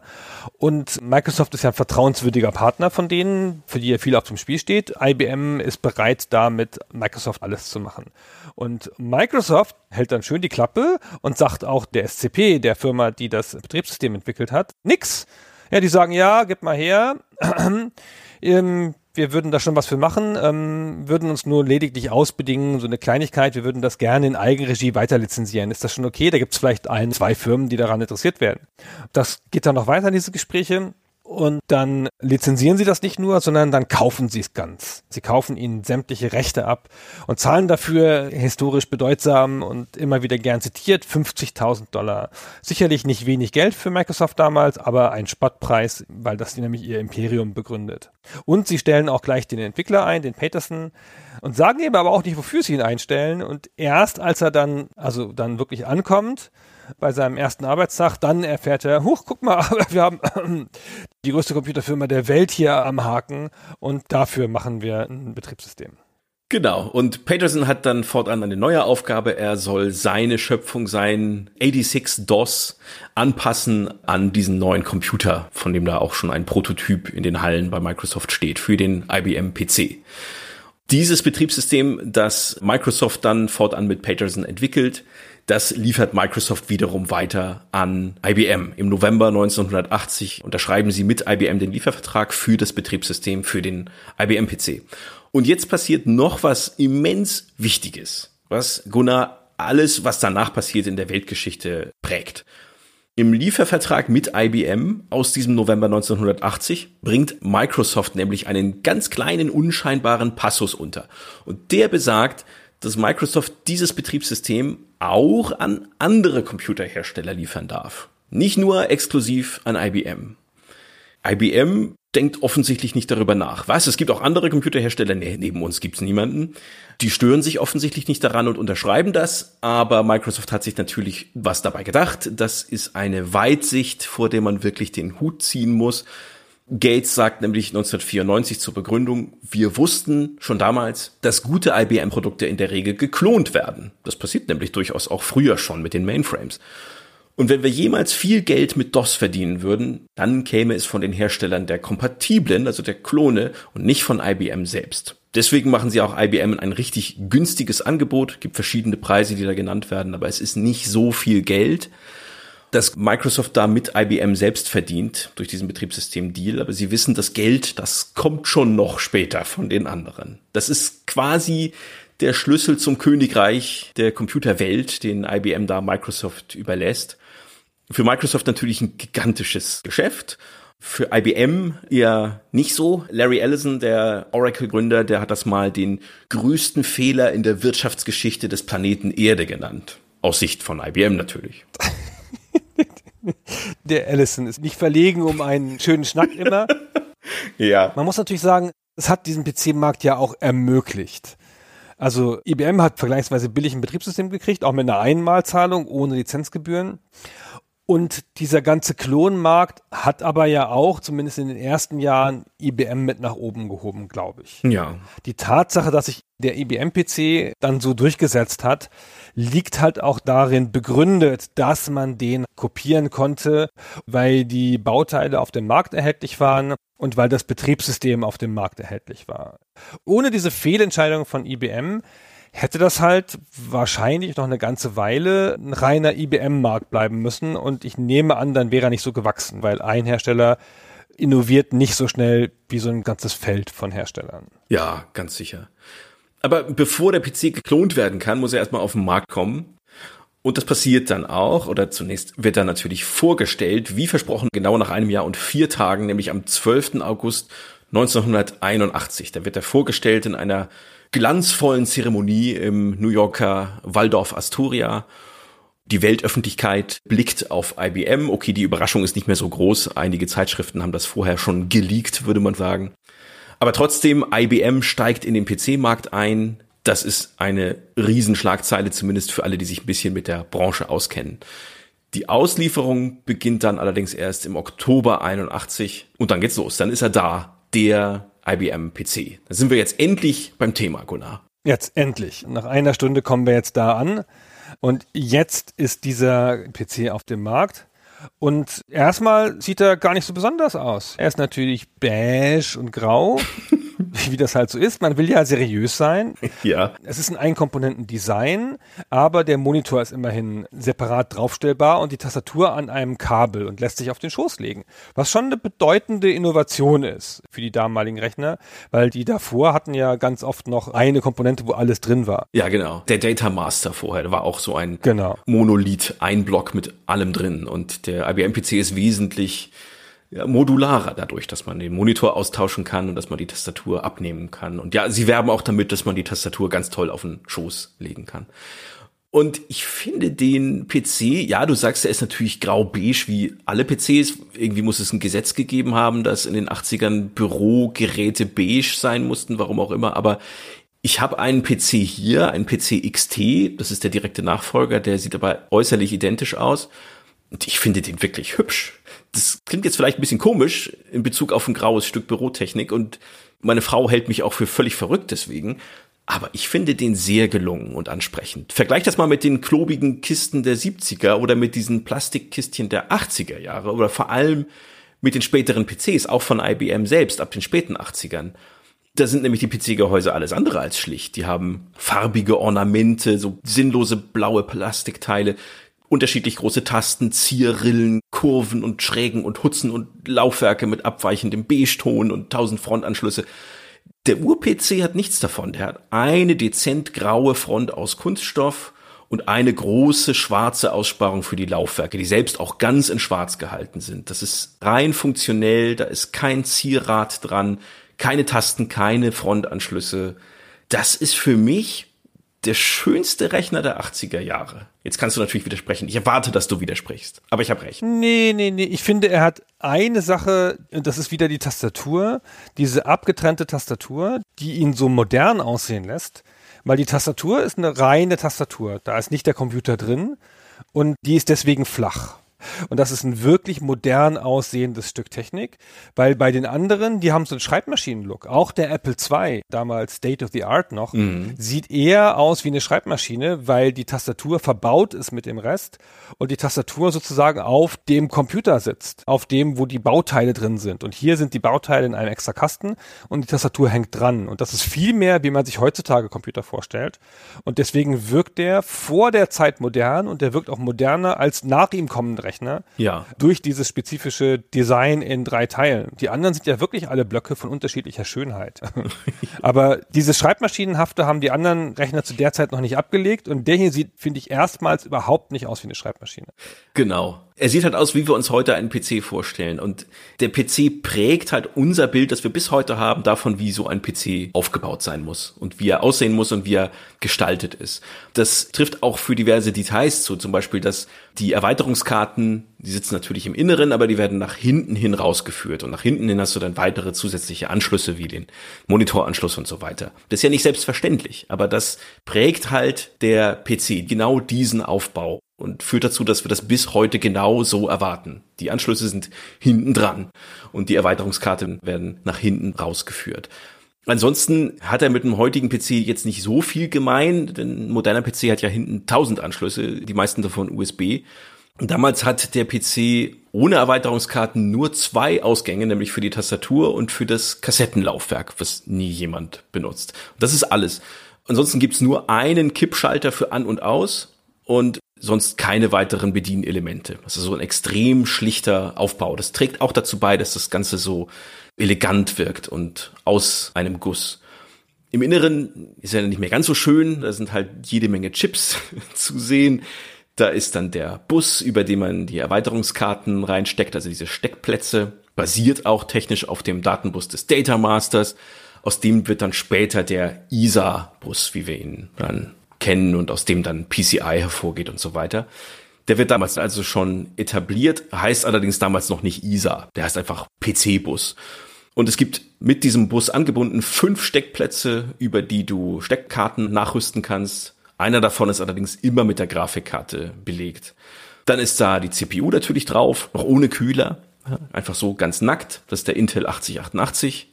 Und der ist noch süß und klein und läuft mit 4,77 Megahertz und besteht aus 29.000 Transistoren und nur mal zum Vergleich mit einem aktuellen Intel-Prozessor der 11. Core-Generation, der hat 6 Milliarden Transistoren und erreicht in einem bestimmten Betriebsmodus 4,8 Gigahertz, also die tausendfache Taktfrequenz. Da ist ein bisschen was passiert, aber die grundlegende Architektur x86 ist immer noch genau dieselbe. Daneben ist ein kleiner Steckplatz, da kann man, wenn man will und einen findet, die gibt's nämlich anfangs nicht, einen Co-Prozessor reinstecken, den Intel 8087. Das ist so ein mathematischer Gleitkommazahlenbeschleuniger, der einige bestimmte Anwendungen erheblich beschleunigt. Und direkt auf dem Mainboard, das ist heute auch etwas ungewohnt, sitzt auch der Arbeitsspeicher. Nicht in Form von so kleinen Modulen, sondern als Chips. Die sitzen direkt auf der Platine. Da kannst du maximal 64 Kilobyte einsetzen und dann noch Steckkarten hinzufügen, die den Arbeitsspeicher weiter aufrüsten. Maximal kommt man so auf 256 Kilobyte, ab 83 dann 640 Kilobyte. Das ist schon wesentlich mehr, als man bei der Konkurrenz bekommen kann, denn die arbeitet ja in der Regel noch mit 8-Bit-Prozessoren und die können maximal 64 Kilobyte adressieren. Also hier haben wir schon die zehnfache Menge Arbeitsspeicher, zumindest nach zwei Jahren. Damit ist er der Konkurrenz schon ziemlich weit voraus. Genau. Hier entsteht auch übrigens eine Abzweigung, die auch noch später für Gamer bedeutsam wird, nämlich Intels Konkurrent AMD kommt ins Spiel und die erhalten eine x86-Lizenz, weil IBM das so will. Die wollen zwei Quellen haben, aus denen sie den Hauptprozessor beziehen können. Und dann veranlassen sie, dass es dafür eine Lizenz gibt für AMD. Und das sind ja auch bis heute die einzigen beiden, die PC-Hauptprozessoren herstellen können, oder? Das hat sich nicht geändert seitdem. Zwischendurch gab es noch ein paar andere, die x86 Lizenzen hatten, VIA zum Beispiel, Cyrix und so weiter. IBM selbst hat auch mal zeitweise welche hergestellt. Also dieses grundlegende Duopol, das heute Intel und AMD haben, das wurde eingeführt, weil IBM das wollte. Ja, das stimmt. Also IBM hatte eine grundlegende Politik für ihre anderen Komponenten. Ich weiß gar nicht, woher sie die haben, die kaufen ja sonst nichts zu, aber hatten da jedenfalls eine Politik für, wahrscheinlich von den Tischherstellern oder sonst irgendwas oder von der Wandfarbe und haben gesagt, wir brauchen einfach zwei Quellen Quellen oder haben sie das hier auch angefertigt? Und dann kam da AMD ins Spiel und nicht nur Intel. Genau. Und noch etwas wird da etabliert, nämlich eine austauschbare und aufrüstbare Grafikkarte. Die heißt zwar nicht Grafikkarte, sondern Videoadapter, weil nicht jede erhältliche Karte auch Grafiken darstellen kann. Es gibt nämlich zwei verschiedene Modelle. Es gibt ein Monochrom-Modell und ein Farbgrafikmodell. Die Besonderheit bei beiden ist, dass sie eigenen Speicher mitbringen. Das ist heute üblich. Damals war es das nicht. Das heißt, für die Bildschirmanzeige brauchst du keinen Arbeitsspeicher zu belegen. Wir erinnern uns an den Sinclair ZX81. Der hatte ja eine eigene Folge. Der hatte das Problem, dass er einen Teil seines sehr knappen Arbeitsspeichers ja für den Bildspeicher belegen musste. Und da blieb nicht mehr so viel für die Programme. Dieses Problem hat der IBM PC nicht. Und der Monochrom-Adapter, also der Schwarz-Weiß-Text-Adapter, die nicht grafikfähige Karte, klingt nicht so spannend für uns Spieler, ist aber anfangs wohl die beliebtere, weil sie sehr hochauflösende Schwarz-Weiß-Texte ausgeben kann. Und das ist ja das, was die meisten damit machen wollen. Texte und Zahlen eingeben. Und der hat eine Besonderheit, nämlich er kann 80 mal 25 Zeichen auf dem Bildschirm zugleich anzeigen. Und das, Achtung, mit Groß- und mit kleinen Buchstaben. Das kann die Konkurrenz nämlich auch nicht. Der Apple II, der schafft ohne spezielle Erweiterung nämlich nur 40 Zeichen pro Zeile und der kann nur Großbuchstaben anzeigen. Klingt ganz schön albern, aber ja, das war damals ein wesentliches Verkaufsargument für den IBM PC. Hey, jetzt auch kleine Buchstaben. jetzt auch klein. Äh, ein bisschen erstaunlich, dass die am Anfang damit durchgekommen sind mit diesem Rückschritt gegenüber der Schreibmaschine, die ja schon lange Kleinbuchstaben konnte. Das ist ein bisschen komisch. Ja. Aber dieser monochrome Videoadapter hat auch noch einen Dockeranschluss mit drin, mhm. den der Rechner ja so nicht hat. Also das ist so eine Denkeinheit. Schreibmaschinennutzung, gleich drucken, das ist in einem Aspekt. Niemand könnte auf die Idee kommen, irgendwas in Farbe auszudrucken. Wie denn? ja. Also das ist ja klar, die monochrome Nutzung, die schreibmaschinenartige Nutzung mit gestochen scharfen Zahlen und Buchstaben auf dem Bild, die kriegen auch den Druckeranschluss. Und dann gibt's ja noch den zweiten Adapter, den CGA, den Color Graphics Monitor Adapter. Der kann ja bis zu vier Farben gleichzeitig ausgeben, aber nicht irgendwelche vier Farben. Er hat festgefügte Paletten. Eine von den Farben muss schwarz sein. Wir wissen alle, wie das aussieht, haben wir vielleicht noch im Kopf. Eine maximale Auflösung von 320 mal 200 oder natürlich den hochauflösenden Modus mit 640 mal 200, der dann immer noch zwei Farben hat. Und diese Karte hat keinen Druckeranschluss, weil wozu? Ja, richtig. Farbdrucker sind Science Fiction. Ein Drucker verkauft IBM auch. Natürlich ein Monochromdrucker, den kaufen sie aber, glaube ich, ein bei Epson und verkaufen den dann unter eigenem Namen. Also auch da bleiben sie ihrer Philosophie treu und kaufen alles extern ein. Sie haben schon auch nur einen monochromen Monitor dabei, so ist es nicht, ja. Farbmonitor haben sie auch nicht. Ja. Also das ist schon ganz klar immer noch mit dem Blick aufs Büro, auf die Firma, auf Unternehmenskunden gedacht und nicht so sehr den Tüftler, den die Uni und solche Sachen so mitgedacht in der Anwendung, wie das vielleicht Apple ein bisschen eher getan hat, trotz ihrer Hochpreispolitik. Ja, und trotzdem, obwohl das so ein hochseriöses Arbeitsgerät ist, kann der PC Musik ausgeben, Gunnar. So nennen sie das zumindest damals in der Presse und auch in der Werbung. Sie preisen die Musiktauglichkeit des PCs.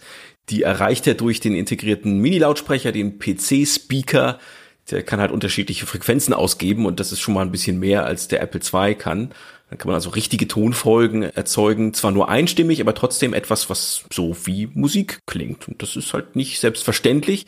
Allerdings hört damit wahrscheinlich kaum jemand Musik, sondern der dient vor allem der Fehlerausgabe. Was ganz praktisch ist, auch dann, wenn der Monitor noch schwarz bleibt, weil der Grafikadapter kaputt ist oder so, hörst du trotzdem die Fehlermeldungen noch. Wer mehr darüber wissen will, auch ein paar gruselige Tonhörbeispiele, der möge sich die Soundkarten-Episode noch mal kurz zu Gemüte führen. Wir warten auch so lange, kurz drei Stunden. Genau.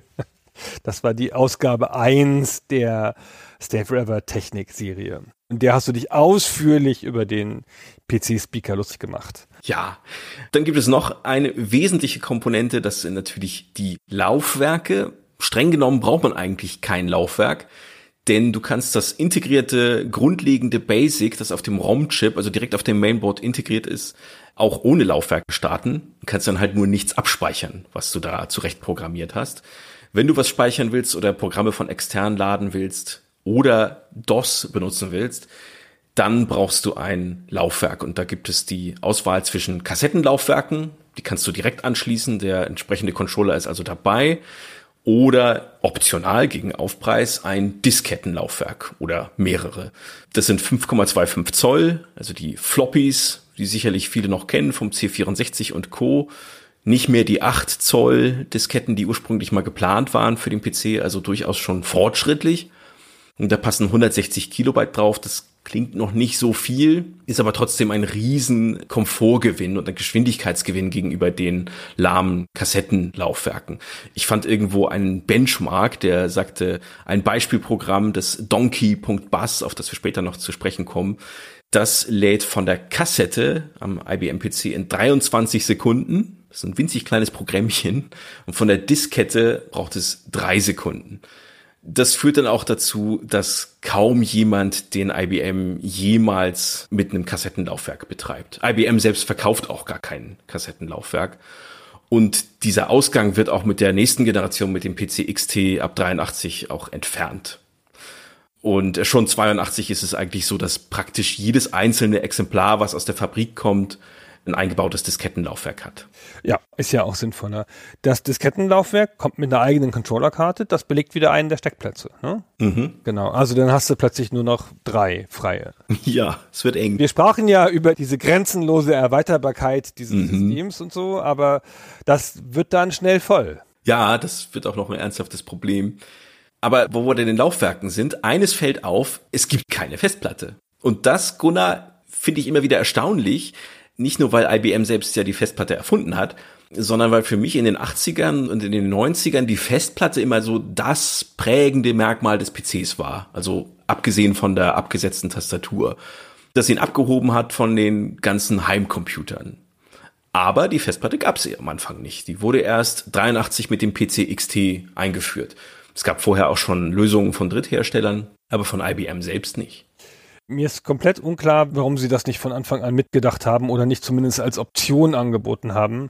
Man ist doch in diesem Business-Bereich immer bemüht, noch so High-End-Optionen anzubieten für Firmen, die zu viel Geld haben. Ja. Und sie wussten ja, wie man das macht. Sie hatten ja die Festplatte erfunden in den 50ern, wie du schon sagst. Ja. Und sie hatten schon 1962 eine Festplatte mit der 1301, die 30 MB hatte. Also Hammer.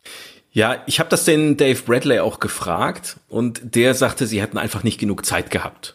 Sie mussten die ja extern einkaufen. Sie konnten keine eigene Festplatte und keinen eigenen Controller einsetzen, sondern es musste alles auf dem Markt sein, musste trotzdem den IBM-Ansprüchen an die Qualität genügen.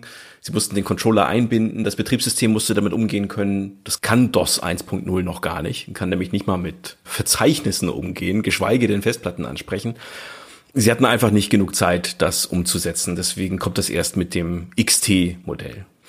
Ja, aber was macht man jetzt mit diesem Gerät? Man muss es ja auch irgendwie bedienen können und dann kommen wir zur Tastatur. Und das ist ja neben dem Gehäuse das einzige, was IBM selbst herstellt. Denn, wir haben es noch gar nicht erwähnt, IBM ist auch Marktführer bei elektrischen Schreibmaschinen.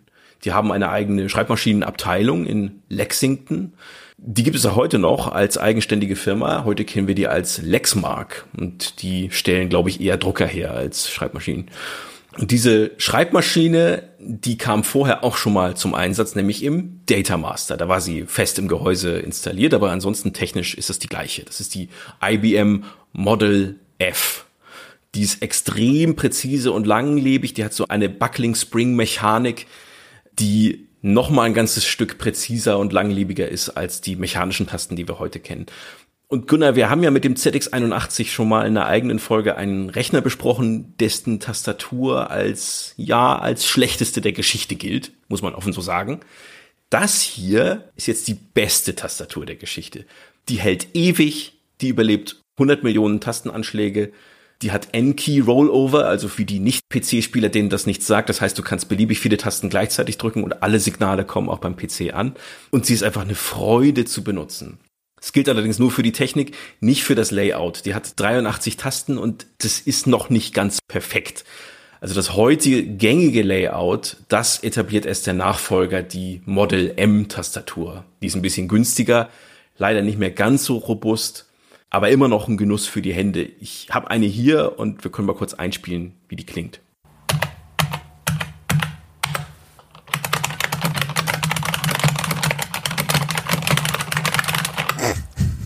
das hast du dir jetzt gegönnt, dass man dich mal tippen hört. Na klar. Und falls dieses Geräusch jemandem bekannt vorkommt, ja, mechanische Tastaturen klingen heute ähnlich, aber die beziehen sich quasi alle auf diese frühen IBM-Tastaturen. Die versuchen dieses Gefühl und dieses Geräusch nachzubilden. Das ist schon eine schöne Tastatur, aber du sagst, das Layout ist noch vergleichsweise rudimentär. Es ist ganz interessant. Das haben sie beim ersten Mal einfach noch nicht getroffen. Sie hatten aber schon die Bauteile da. Sie hatten schon die F-Tasten, nur sitzen die halt links neben der Haupttastatur und nicht drüber, wo man sie jetzt heute kennt. Dann hatten sie schon Pfeiltasten, aber die liegen auf dem Numlock. Gibt's ja auch heute noch bei manchen Computern und die haben kein separates Pfeiltastenkreuz dafür, was man ja nun wirklich gerne benutzt, vor allen Dingen als Spieler zu der Zeit. Ich habe ja noch Duke Nukem mit Pfeiltasten gespielt, wir erinnern uns. Mm, klar. Und da, wo man heutzutage Steuerung erwarten würde, sitzt Shift und umgekehrt. Also das ist alles noch nicht so.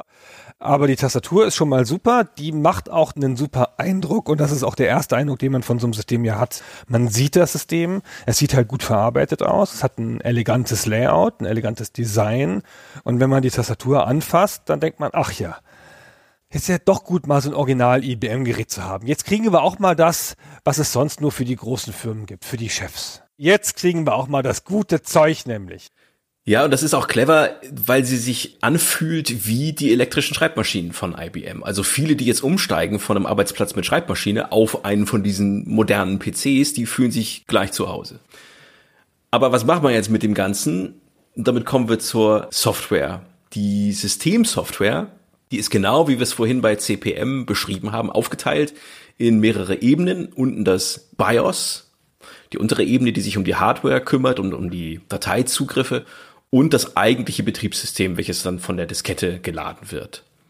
Vorbild dafür ist allerdings laut Bradley nicht CPM, sondern natürlich wie immer der Data Master, der hat diese Aufteilung auch schon vorgenommen.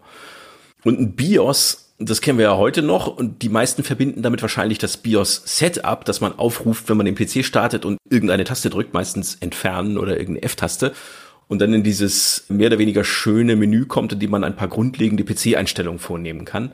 Dieses BIOS-Setup gibt's damals noch nicht. Wenn du damals am PC was einstellen willst, dann musst du das direkt auf der Platine machen. Da sind nämlich so winzig kleine Schalter. Und mit denen musst du dem PC auch mitteilen, welchen Speicher du eingebaut hast und welche Grafikkarte und so weiter. Da muss man ihm ganz genau beibringen, denn Plug and Play gibt's ja noch nicht. Und das eigentliche Betriebssystem, das von Microsoft zugeliefert wird, das heißt, wenn es von IBM verkauft wird, PC-DOS. Wenn Microsoft es selbst verkauft, heißt es MS-DOS. Vielleicht schon mal gehört. Und das ist ganz rudimentär. Das hat also noch nicht wie Windows später eine grafische Oberfläche, sondern nur eine Kommandozeile. Du musst also alle Befehle selber eingeben, statt sie mit einer Maus anzuklicken. Es gibt auch kein Multitasking, es gibt keine Gerätetreiber, wie wir sie heute kennen. Es gibt, wie gesagt, nicht mal eine Ordnerstruktur, die unterstützt wäre. Das ist sehr rudimentär. Aber DOS kann zumindest Programme ausführen und so grob mit Dateien umgehen, also Dateien umbenennen oder kopieren. Und dieses PC-DOS ist nicht das einzige Betriebssystem für den PC. Auch wenn es das einzige ist, was wir heute noch kennen und was noch relevant ist. Es gibt da nämlich noch ein USCD Pascal. das, glaube ich, kein Mensch in der Geschichte des PCs jemals gekauft oder benutzt hat. Und Überraschung, es gibt auch CPM für den PC. Denn Gary Kildall, der DRI-Gründer, der erfährt kurz vor der Vorstellung des PCs von DOS, identifiziert das gleich als Klon von seinem CPM und droht IBM. Sagt, nee, wenn ihr das so verkauft, diese offensichtliche Kopie von meinem Betriebssystem, dann verklage ich euch. Es sei denn, ihr bietet mein CPN 86, wenn es dann irgendwann fertig ist, als alternatives Betriebssystem für den PC an. Und das macht IBM. Die verkaufen also neben PC-DOS auch noch CPM 86. Allerdings erst im Frühjahr 82, weil Kildare so lange braucht, um das fertigzustellen. Ob das jemand kauft? Was schätzt du? Ich glaube, es hat sich nicht so gut verkauft. nee. Es kam ein bisschen spät. Es war dann obendrein noch sechsmal so teuer. Ja. Und es gab natürlich noch keine Software dafür, weil das, was zuerst da war, das kriegt natürlich die ganze Software. Und die Programme, die unter PC-DOS laufen, die laufen nicht notwendig unter CPM 86.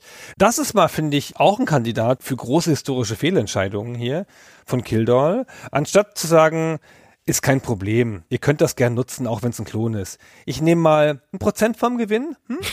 ja, hätte er das mal gemacht. Ja, als Lizenzgebühr und dann ist es euers. Ist eine unbegrenzte Lizenz, könnt ihr immer machen, könnt ihr machen, was ihr wollt. Ich komme euch nicht dumm. Oder er hätte sie verklagt und dann wäre dieser ganze Arm der Computergeschichte vielleicht gar nicht entstanden. Das finde ich nochmal besonders lustig. Dass das ja in dieser Phase vielleicht sogar existenziell gefährdet war durch die Rechte von diesem Menschen. Mhm. Aber was dann halt ist, er ist halt sehr selbstbewusst, das spricht ja für ihn und denkt, naja, wenn mein Betriebssystem dann auch auf dem Markt ist, dann wird das schon dieses Billig-DOS da aus dem Markt fegen. Und das ist halt nicht passiert. Ja. Es war dann ja, nach dem, was die Zeitschriften sagen, ja nicht mal besser sein DOS. Die hatten unterschiedliche Stärken und Schwächen und waren ungefähr gleichwertig, mit leichten Vorteilen für PC-DOS oder MS-DOS. Ja, genau. Aber zum Pressespiegel kommen wir da gleich noch. Lass uns noch mal kurz beim Gerät selbst bleiben, bei der Hardware. Der PC ist unzerstörbar, ja. Also das Gehäuse kann auch als Bunker dienen, glaube ich. Da kannst du dich drin verkriechen, wenn ein Bombenangriff droht. Und das überlebst du. Und diese Tastatur ist ohnehin unzerstörbar und auch entsprechend schwer. Die besteht, glaube ich, zu 112 Prozent aus Metall. Und der ganze Computer ist so ausgezeichnet gefertigt. Der hat allerdings auch Probleme, allerdings nicht so sehr qualitativer Natur, sondern architektonischer. Der hat halt zu wenig Speicher in seiner Basisausstattung, 16 Kilobyte RAM, damit kann man nicht so viel anfangen. Diese 160 Kilobyte, die man auf die Disketten speichern kann, das ist auch relativ wenig, da bieten andere schon mehr zu der Zeit. Das Tastaturlayout, wie besprochen, ist nicht optimal. Diese fünf Slots, die er hat, das ist zu wenig. Bill Gates sagt schon damals, ich denke, jedem werden sehr bald die Steckplätze ausgehen. Und ich habe auch Bradley darauf angesprochen und der sagt, ja, was ich im Gespräch mit Kunden gelernt habe, die richtige Anzahl Slots ist ein freier Slot. Wenn alle voll sind, fühlen sich die Leute unwohl. Ja, und das hat IBM wohl auch recht schnell erkannt und der PC XT, der Nachfolger, hat dann acht Slots. Übrigens ohne dabei sein äußeres Format zu ändern. Der wird dadurch nicht breiter oder so. Sie verringern einfach nur den Abstand zwischen den einzelnen Steckplätzen. Und dieser Slot-Abstand, der ist bis heute gültig, also auch bei PCI Express. Mit dem XT wird der eingeführt. Das sind so die grundlegenden Probleme des PCs, aber das bremst den Erfolg jetzt nicht wirklich. Kommen wir noch kurz zum Preis. Diese Minimalkonfiguration mit Tastatur, mit Grafikkarte und 16 Kilobyte RAM, die kostet 1565 US-Dollar. Das ist inflationsbereinigt heute ungefähr 3900 Euro. Und eine typische Konfiguration, wie die meisten sie ordern, mit 48 Kilobyte RAM, mit Floppy, mit DOS, muss man ja auch noch extra bezahlen, kostet 2755. Das entspricht heute 6900 Euro da ist ein Monitor und ein Drucker noch nicht dabei. Und Gunnar, wir haben ja vorhin den PC definiert als ein Gerät, das bezahlbar ist oder erschwinglich. Das dehnt diesen Begriff schon sehr weit. Aber ist trotzdem noch günstiger als ein Apple II Plus mit ähnlicher Aufrüstung und auch mit einer Zusatzkarte, die dann auch kleine Buchstaben erlaubt. Knapp. Ja, ja. Aber immerhin. Also er ist jetzt im Preissegment des Apple II und damit das, was die Leute gewohnt sind, zumindest von einem High-End-Gerät. Es ist nicht das billigste Gerät auf dem Markt. Er unterbietet halt nicht den Markt. Aber es steht halt IBM drauf. Und das ist ein ganz wesentlicher Erfolgsgrund. Aber dazu kommen wir gleich noch. Lass uns noch mal ganz kurz auf die Werbung eingehen, denn die hilft ja auch bei der Bekanntmachung. Ja, aber die Werbung macht ja auch genau das. Die sagt, hier haben wir einen PC für Sie. Ich will da gar nicht viel drüber sagen, aber da steht IBM drauf. ja, das stimmt. Das ist die Grundbotschaft der Werbung. Das ist das, was sie in den Vordergrund stellen. Sie sagen, mein eigener IBM-Computer, stell dir vor. Ja. Und das ist genau das. Ich habe einen zu Hause. Das ist ja der Hammer. Hätte ich nicht gedacht, ja. Es war ja auch bis dahin nicht möglich, quasi einen IBM-Computer zu Hause zu haben. Das war unvorstellbar. Genau. Eine Schreibmaschine vielleicht. Ja, genau.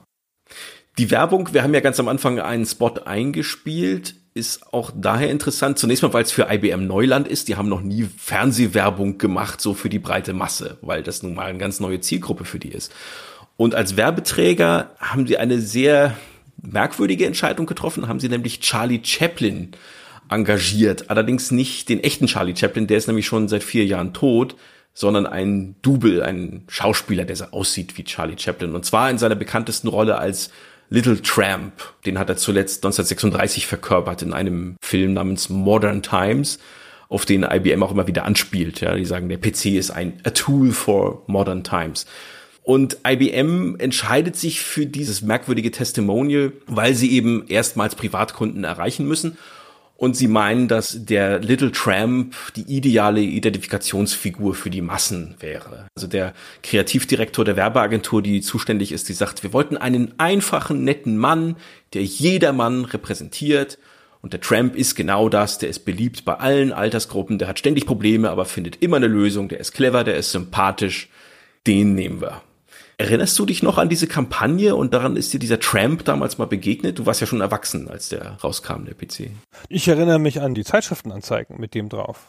Das ist mir ein ganz vertrautes Bild dieser PC, der in irgendeiner Konstellation irgendwo steht, auf so weißen Anzeigen. Irgendwo steht eine Rose, weil der Champ hat ja im Film auch immer mal eine Rose, an der er schnuppert. Mhm. Und dieses Chaplin-Double in unterschiedlichen sympathischen Posen. Ich finde das eine gelungene Idee. Okay. Ist jetzt schwer zu beurteilen aus heutiger Sicht, finde ich. Aber das ist halt eine Figur, die eine Markenbekanntheit von 100 Prozent hat jeder kennt diese Figur, die ist total ikonisch, jeder versteht sie, sie wird in einen neuen Kontext versetzt. Diese super altmodische Figur, die ja auf Lokomotiven rumfährt und so, wird versetzt in einen total modernen Kontext, wirkt dabei ganz natürlich. Das heißt, ne, so ja, jemand aus einer anderen Zeit quasi kann diesen Computer bedienen. Es wirkt total zugänglich dadurch und es ist ein richtiger Hingucker und ich weiß es nicht, aber ich glaube eigentlich, da haben sie wahrscheinlich nicht mal was für bezahlt. Das weiß ich auch nicht. Irgendjemand wird die Rechte an dieser Figur gehabt haben, aber. Ich bin ja gar nicht so sicher, ob man damals so Rechte an solcher Figur hatte. Das hatte wahrscheinlich nur die Erben von Chaplin. Das kann sein, ja. Und es kann natürlich sein, dass da dann Geld geflossen ist, aber das war sicher nicht so teuer, wie sich heutzutage einen Influencer mieten. Aber wie dem auch sei, wie du schon gesagt hast, das ist auf sehr charakteristisch, sehr ikonisch, auf den ersten Blick sofort zu erkennen, diese Figur wahrscheinlich zumindest für die Zielgruppe, die damals in der Lage ist, sich so einen PC zu kaufen. Für mich war das eher befremdlich. Ich erinnere mich nämlich auch daran, dass ich irgendwann in den 80er Jahren wahrscheinlich von meinem Vater so IBM Werbeaufkleber bekommen habe mit dem Tramp drauf und die auf meine Kinderzimmermöbel geklebt habe. Und ich fand das immer ein bisschen befremdlich. Ich habe mich gefragt, warum ist da so ein schmuddeliger Landstreicher, der mir was von Computern erzählt? Ich habe das nicht so richtig zusammengebracht, aber ich war in dem Alter wohl auch noch nicht unbedingt die Zielgruppe. Und in der Zielgruppe und in dieser Branche verfängt es auf jeden Fall. Das merkt man, wenn man durch diese frühen Computerzeitschriften aus den frühen 80ern blättert. Da begegnet dir der Tramp überall. Also nicht nur in der IBM eigenen Werbung, sondern auch redaktionell eingesetzt. Für Covermotive, da sind das dann Zeichnungen mit einem angedeuteten Tramp.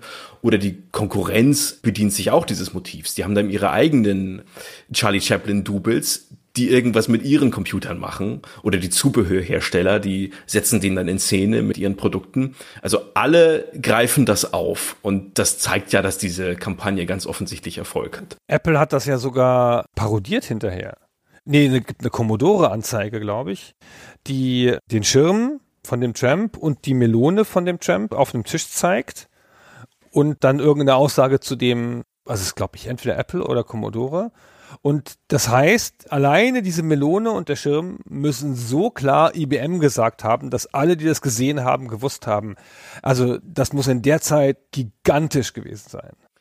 Commodore selbst hat übrigens als Testimonial William Shatner gehabt. Das finde ich noch wesentlich cooler, also Captain Kirk. Nein, das ist nur heute cool. Nein, das war immer schon cool. Shatner hatte ganz lange, sehr, sehr, sehr uncoole Jahre, quasi direkt nach Enterprise. La la la, du hast gerade irgendwas von Shatner und uncool gesagt, das bringe ich nicht zusammen. Ah. Aber was mal wirklich uncool ist, ja, Texas Instruments, weißt du, wen die als Testimonial hatten? Na, ich höre. Bill Cosby. Ist vielleicht nicht so gut gealtert, die Entscheidung. Nee, ist nicht so gut gealtert. Damals aber natürlich cool. Ja, sicher. okay, wir haben gerade die Zeitschriften schon angesprochen, dann kommen wir doch mal zum Pressespiegel, oder? Oh, der Pressespiegel. Und jetzt wollen wir Zeitschriften vorlesen. Ja. Ja, komm. Ja. Wir lesen mal ein paar Reaktionen vor aus den Jahren 81 und 82, wie Magazine sich auseinandergesetzt haben mit dem IBM-PC. Es ist erstaunlich. Also die Offenheit. Die Zeitschrift Byte schreibt im Oktober 1981, ich erwartete, dass der Gigant stolpern würde, indem er die Fähigkeiten über- oder unterschätzt, die die Menschen erwarten. Aber IBM ist ganz und gar nicht gestolpert. Stattdessen sprang der Gigant weit am Wettbewerb vorbei. Sie meinen nicht, dass er das Feld verlassen hat, sondern dass er weiter gesprungen ist als alle anderen. Und die einzige Enttäuschung des IBM-Computers ist sein langweiliger Name.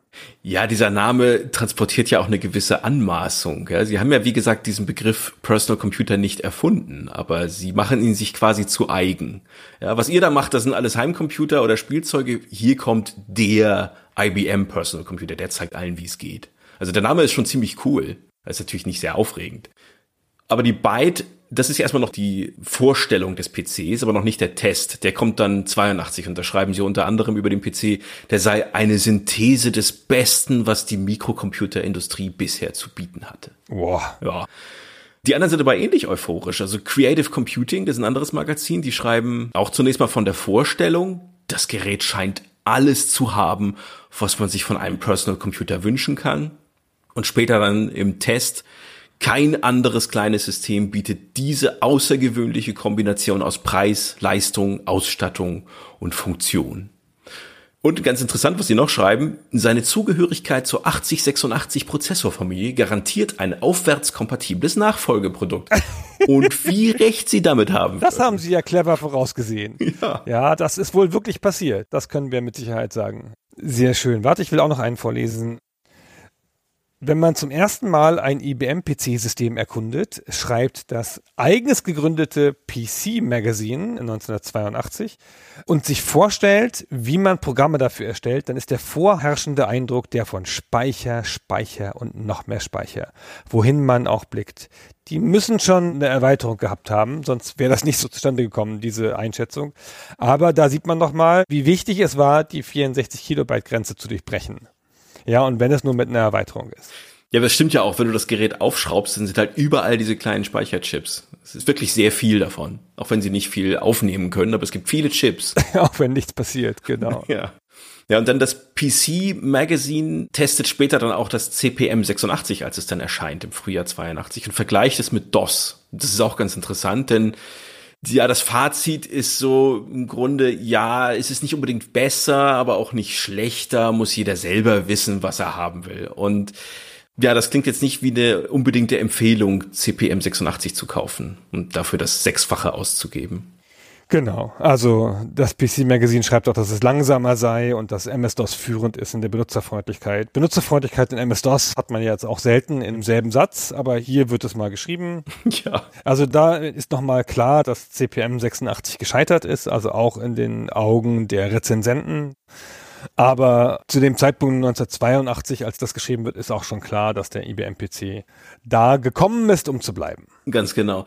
Übrigens, Gunnar, dieses PC-Magazine, das ja eigens für den IBM-PC gegründet wurde und sich ausschließlich mit dieser Plattform befasst, das war eine Freude, das zu lesen in der Vorbereitung auf diesen Podcast. Da ist so viel drin. Das ist ein richtiges Telefonbuch. Weißt du zufällig noch, wie viele Seiten die dickste GameStar-Ausgabe hatte, die es je gab? 336. Oh, das ist doch mehr, als ich gedacht hatte. Nicht schlecht. Na, aber das PC Magazine erreicht in einer Ausgabe, die ich gefunden habe, von ich glaube 83, 800 Seiten. 800 Seiten? Ja. Das ist ja 600 Seiten Werbung von wahrscheinlich. Ganz genau. Ja, ja fast. Ich glaube, es sind zwei Drittel ungefähr Werbung.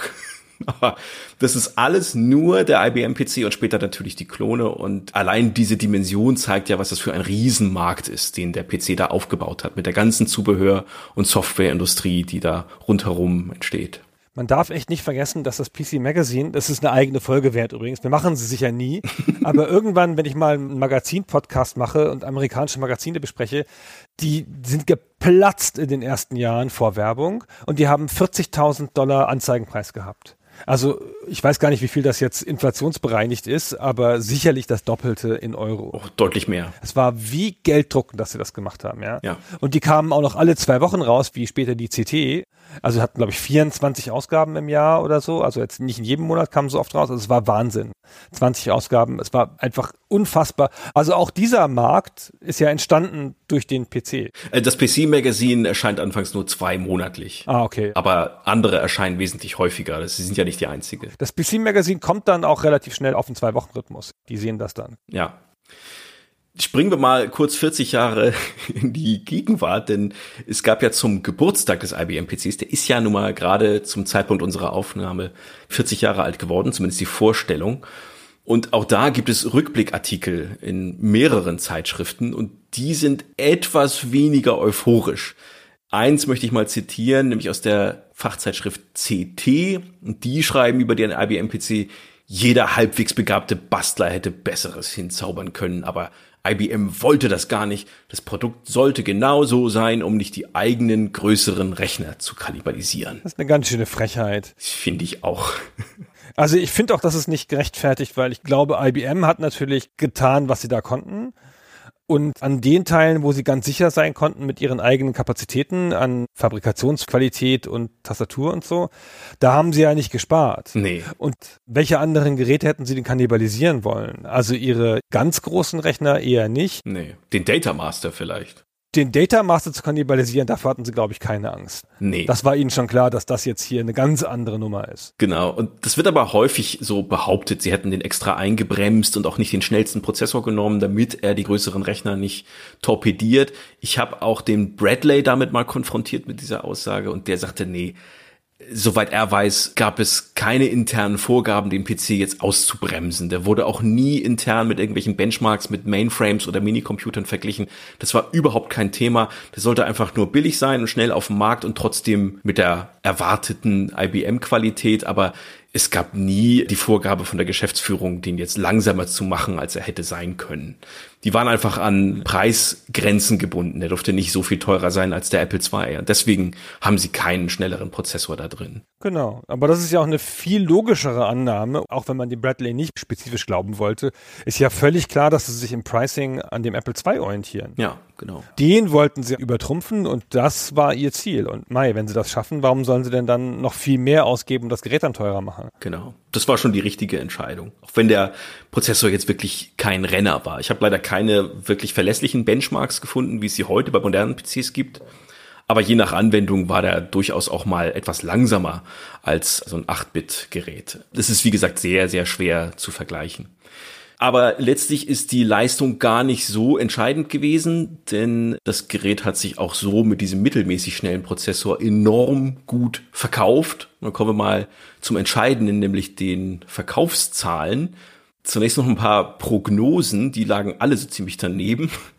Bill Gates, der hat 1981 in einem Interview kurz vor dem Start gesagt, er erwarte noch im Jahr 81, also in den letzten drei Monaten, 200.000 verkaufte PCs das war dann doch ein bisschen zu optimistisch. Die anderen stapeln eher tiefer.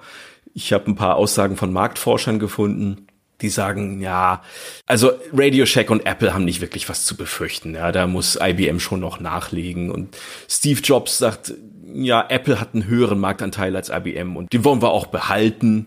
Sollen sie mal machen. Wir sind quasi die Marktführer. Ganz interessant ist auch, wie unterschiedlich die Konkurrenten den PC einschätzen. Allesamt falsch, aber auf unterschiedliche Weise. Tandy zum Beispiel, also die, die den TRS 80 verkaufen, die sagen damals, der PC wird uns nicht schaden, er scheint viel mehr auf den Markt des teuren Apple III abzuzielen. Also der ist eine Preisklasse über uns. Und Vector, das ist ein anderer PC-Hersteller aus der Zeit, der sagt in einem anderen Artikel, dass der PC als Büromaschine angesehen werden kann, das bezweifeln wir. Der scheint doch eher auf den Apple II-Markt der billigen Einsteigersysteme zu zielen. Also die einen meinen, der PC tut uns nicht weh, der ist viel zu teuer, und die anderen meinen, nee, der tut uns nicht weh, der taugt nichts, der ist ja viel zu billig. Und allesamt liegen sie falsch, alle unterschätzen ihn. Das gilt auch für IBM selbst. Die prognostizieren nämlich 220.000 verkaufte Einheiten für einen Zeitraum von drei Jahren, also nicht drei Monaten wie Bill Gates.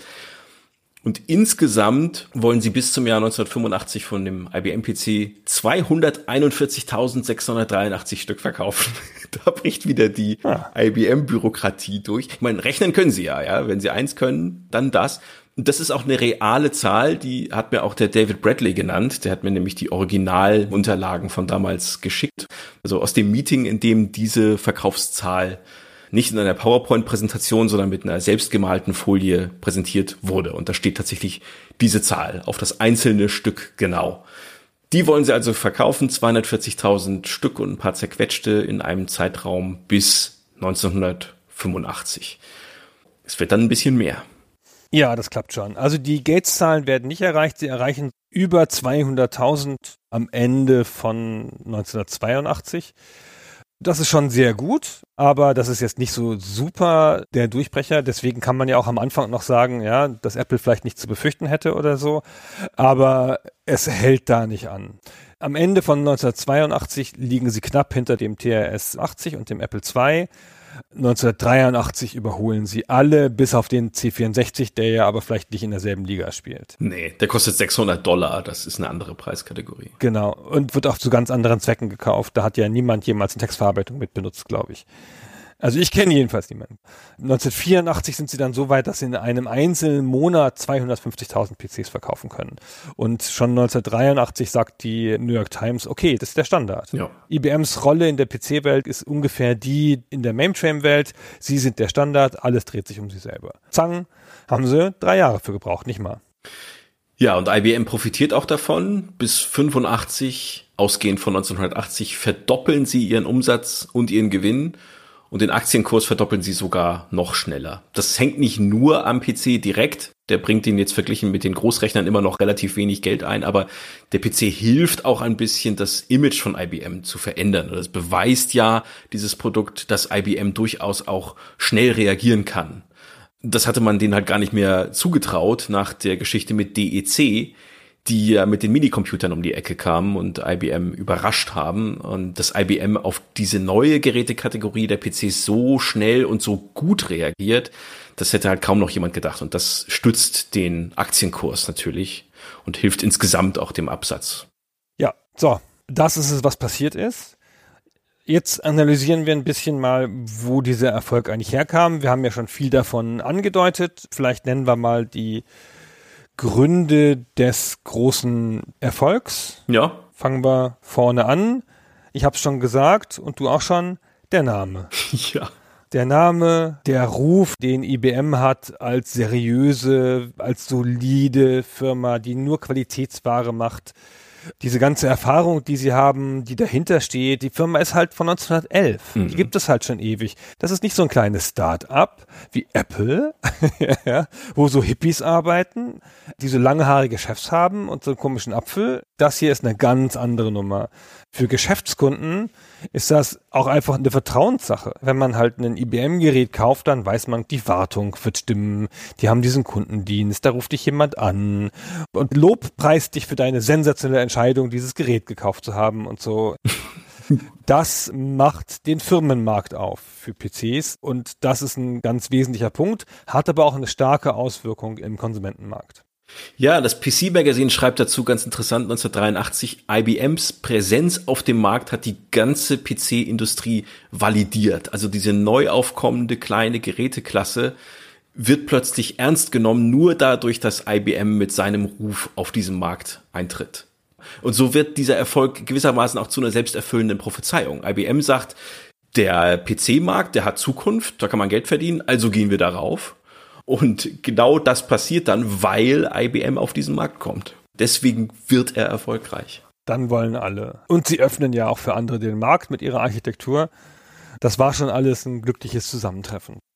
Ein zweiter Grund für den Erfolg ist die Qualität, haben wir auch schon angerissen. Die fantastische Tastatur, die unzerstörbar ist, verglichen mit den schrecklichen Tastaturen, die einige Heimcomputer haben, wie der Sinclair oder der Atari 400.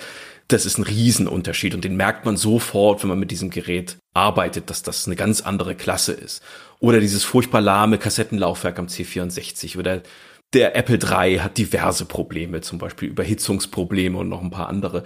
Der IBM PC hat solche Probleme nicht. Der hat ein paar architektonische Schwächen, haben wir ja schon genannt, zu wenig Steckplätze und so weiter, aber Qualitätsmängel hat er nicht.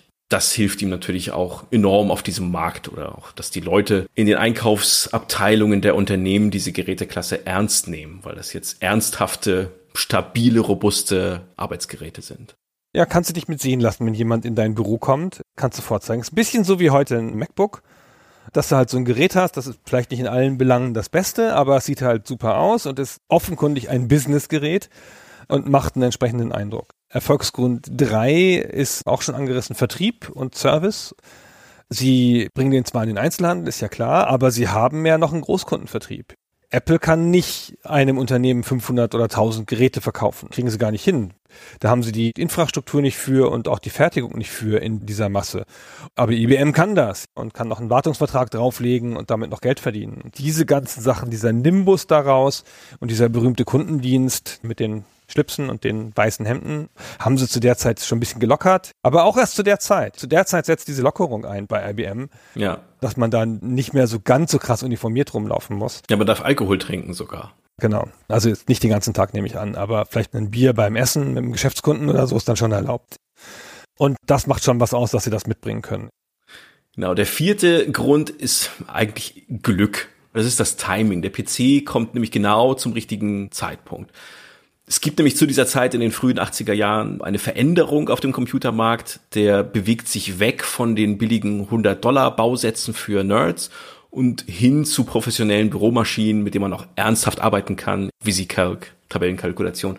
Und die dürfen dann auch ein bisschen mehr kosten.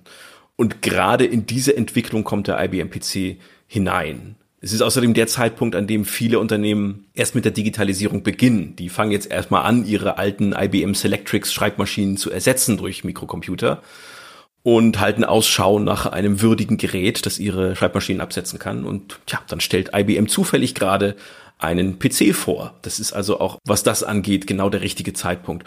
Und der Markt steht gerade vor einem technischen Scheideweg. Die meisten PCs haben ja noch 8-Bit-CPUs, können maximal 64 Kilobyte RAM ansprechen. Und der PC kommt jetzt gerade in diese Zeit, in der man 16-Bit-Prozessoren in großer Masse herstellen und bezahlen kann und große Arbeitsspeicher, denn die RAM-Chip-Preise sind auch massiv gesunken kurz zuvor in den Jahren. Und so ist es jetzt überhaupt möglich, einen PC mit 16-Bit-Prozessor und einem angemessen großen Arbeitsspeicher anzubieten. Das ging Ende der 70er noch überhaupt nicht. Das heißt, die technische Entwicklung spielt IBM hier in die Karten, denn sie können sich damit auf einen Schlag auch technisch von den meisten Konkurrenten abheben. Genau, das sind jetzt vier Gründe, warum IBM erfolgreich ist in diesem Markt, weil es inhärente IBM-Gründe sind. Ja. Der Name, ihre Fertigungsqualität, ihr Vertriebsnetz und halt die Entscheidung, das Timing. Und dann haben wir aber noch vier Gründe, warum der PC an sich sich durchgesetzt hat oder warum der PC an sich erfolgreich war. Und die liegen alle im Gerät begründet oder in den Entscheidungen, die für das Gerät getroffen wurden. Und das erste ist natürlich die Kompatibilität. IBM hat das deutlich gemacht. In der GameStar von 2018 steht, jeder PC ist kompatibel zu den Vorgängern, den Nachfolgern, den Konkurrenten, zu einer Hardware-Galaxie und einem Software-Universum. Mhm, das habe ich übrigens geschrieben. Sehr poetisch hat derjenige das geschrieben, muss ein genialer Redakteur gewesen sein.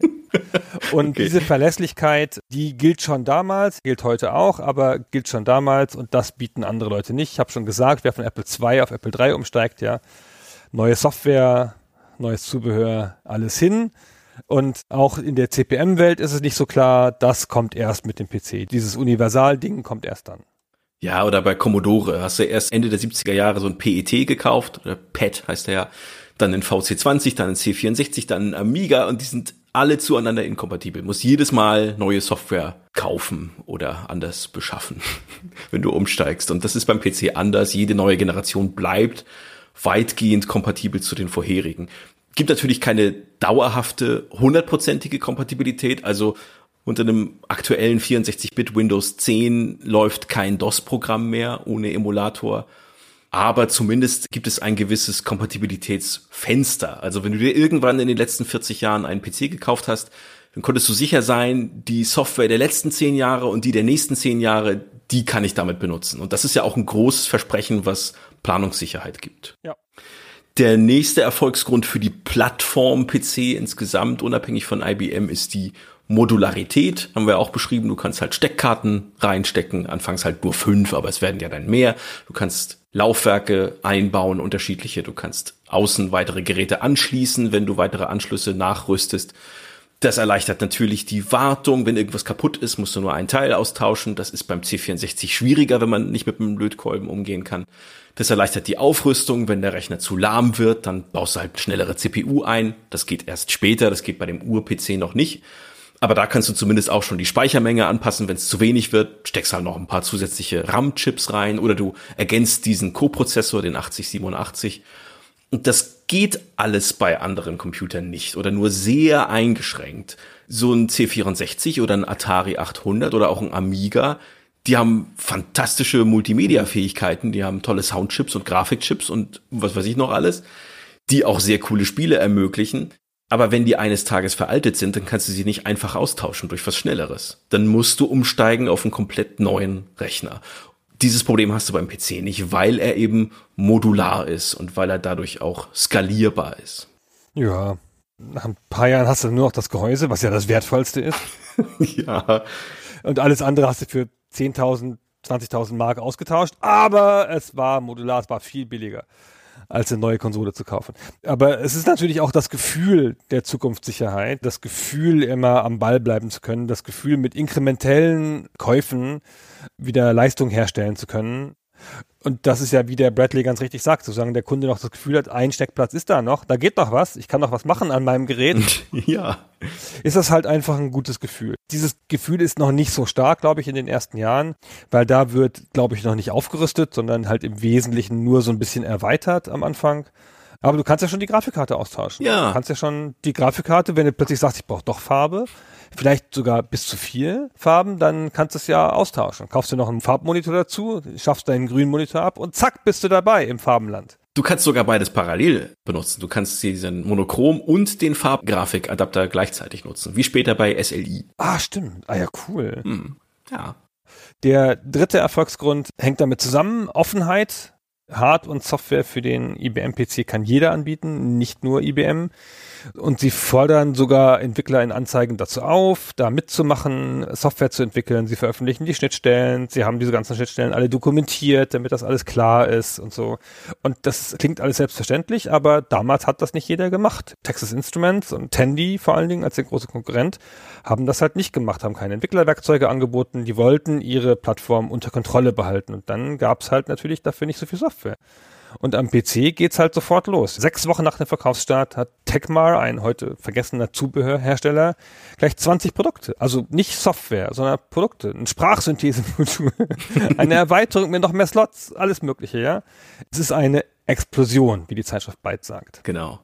Und der vierte Erfolgsgrund für die PC-Plattform hängt auch damit eng zusammen. Das ist die konstante Weiterentwicklung und zwar Weiterentwicklung statt Neuentwicklung, anders als bei der Konkurrenz. Wir haben das Beispiel ja schon ein paar Mal genannt. Bei Commodore ist jeder neue Computer, jede neue Generation ein Neuanfang, vollständig inkompatibel zu den Vorgängern.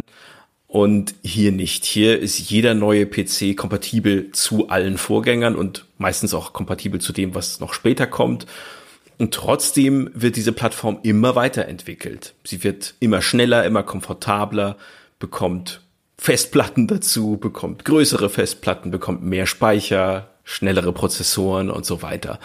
Und so bleibt die Plattform jahrzehntelang relevant und immer technisch auf dem neuesten Stand, so dass wir ja heute immer noch von dem PC sprechen, obwohl der ja technisch nicht mehr so viel zu tun hat mit dem Ur-PC. Aber diese Plattform wurde einfach immer weiterentwickelt.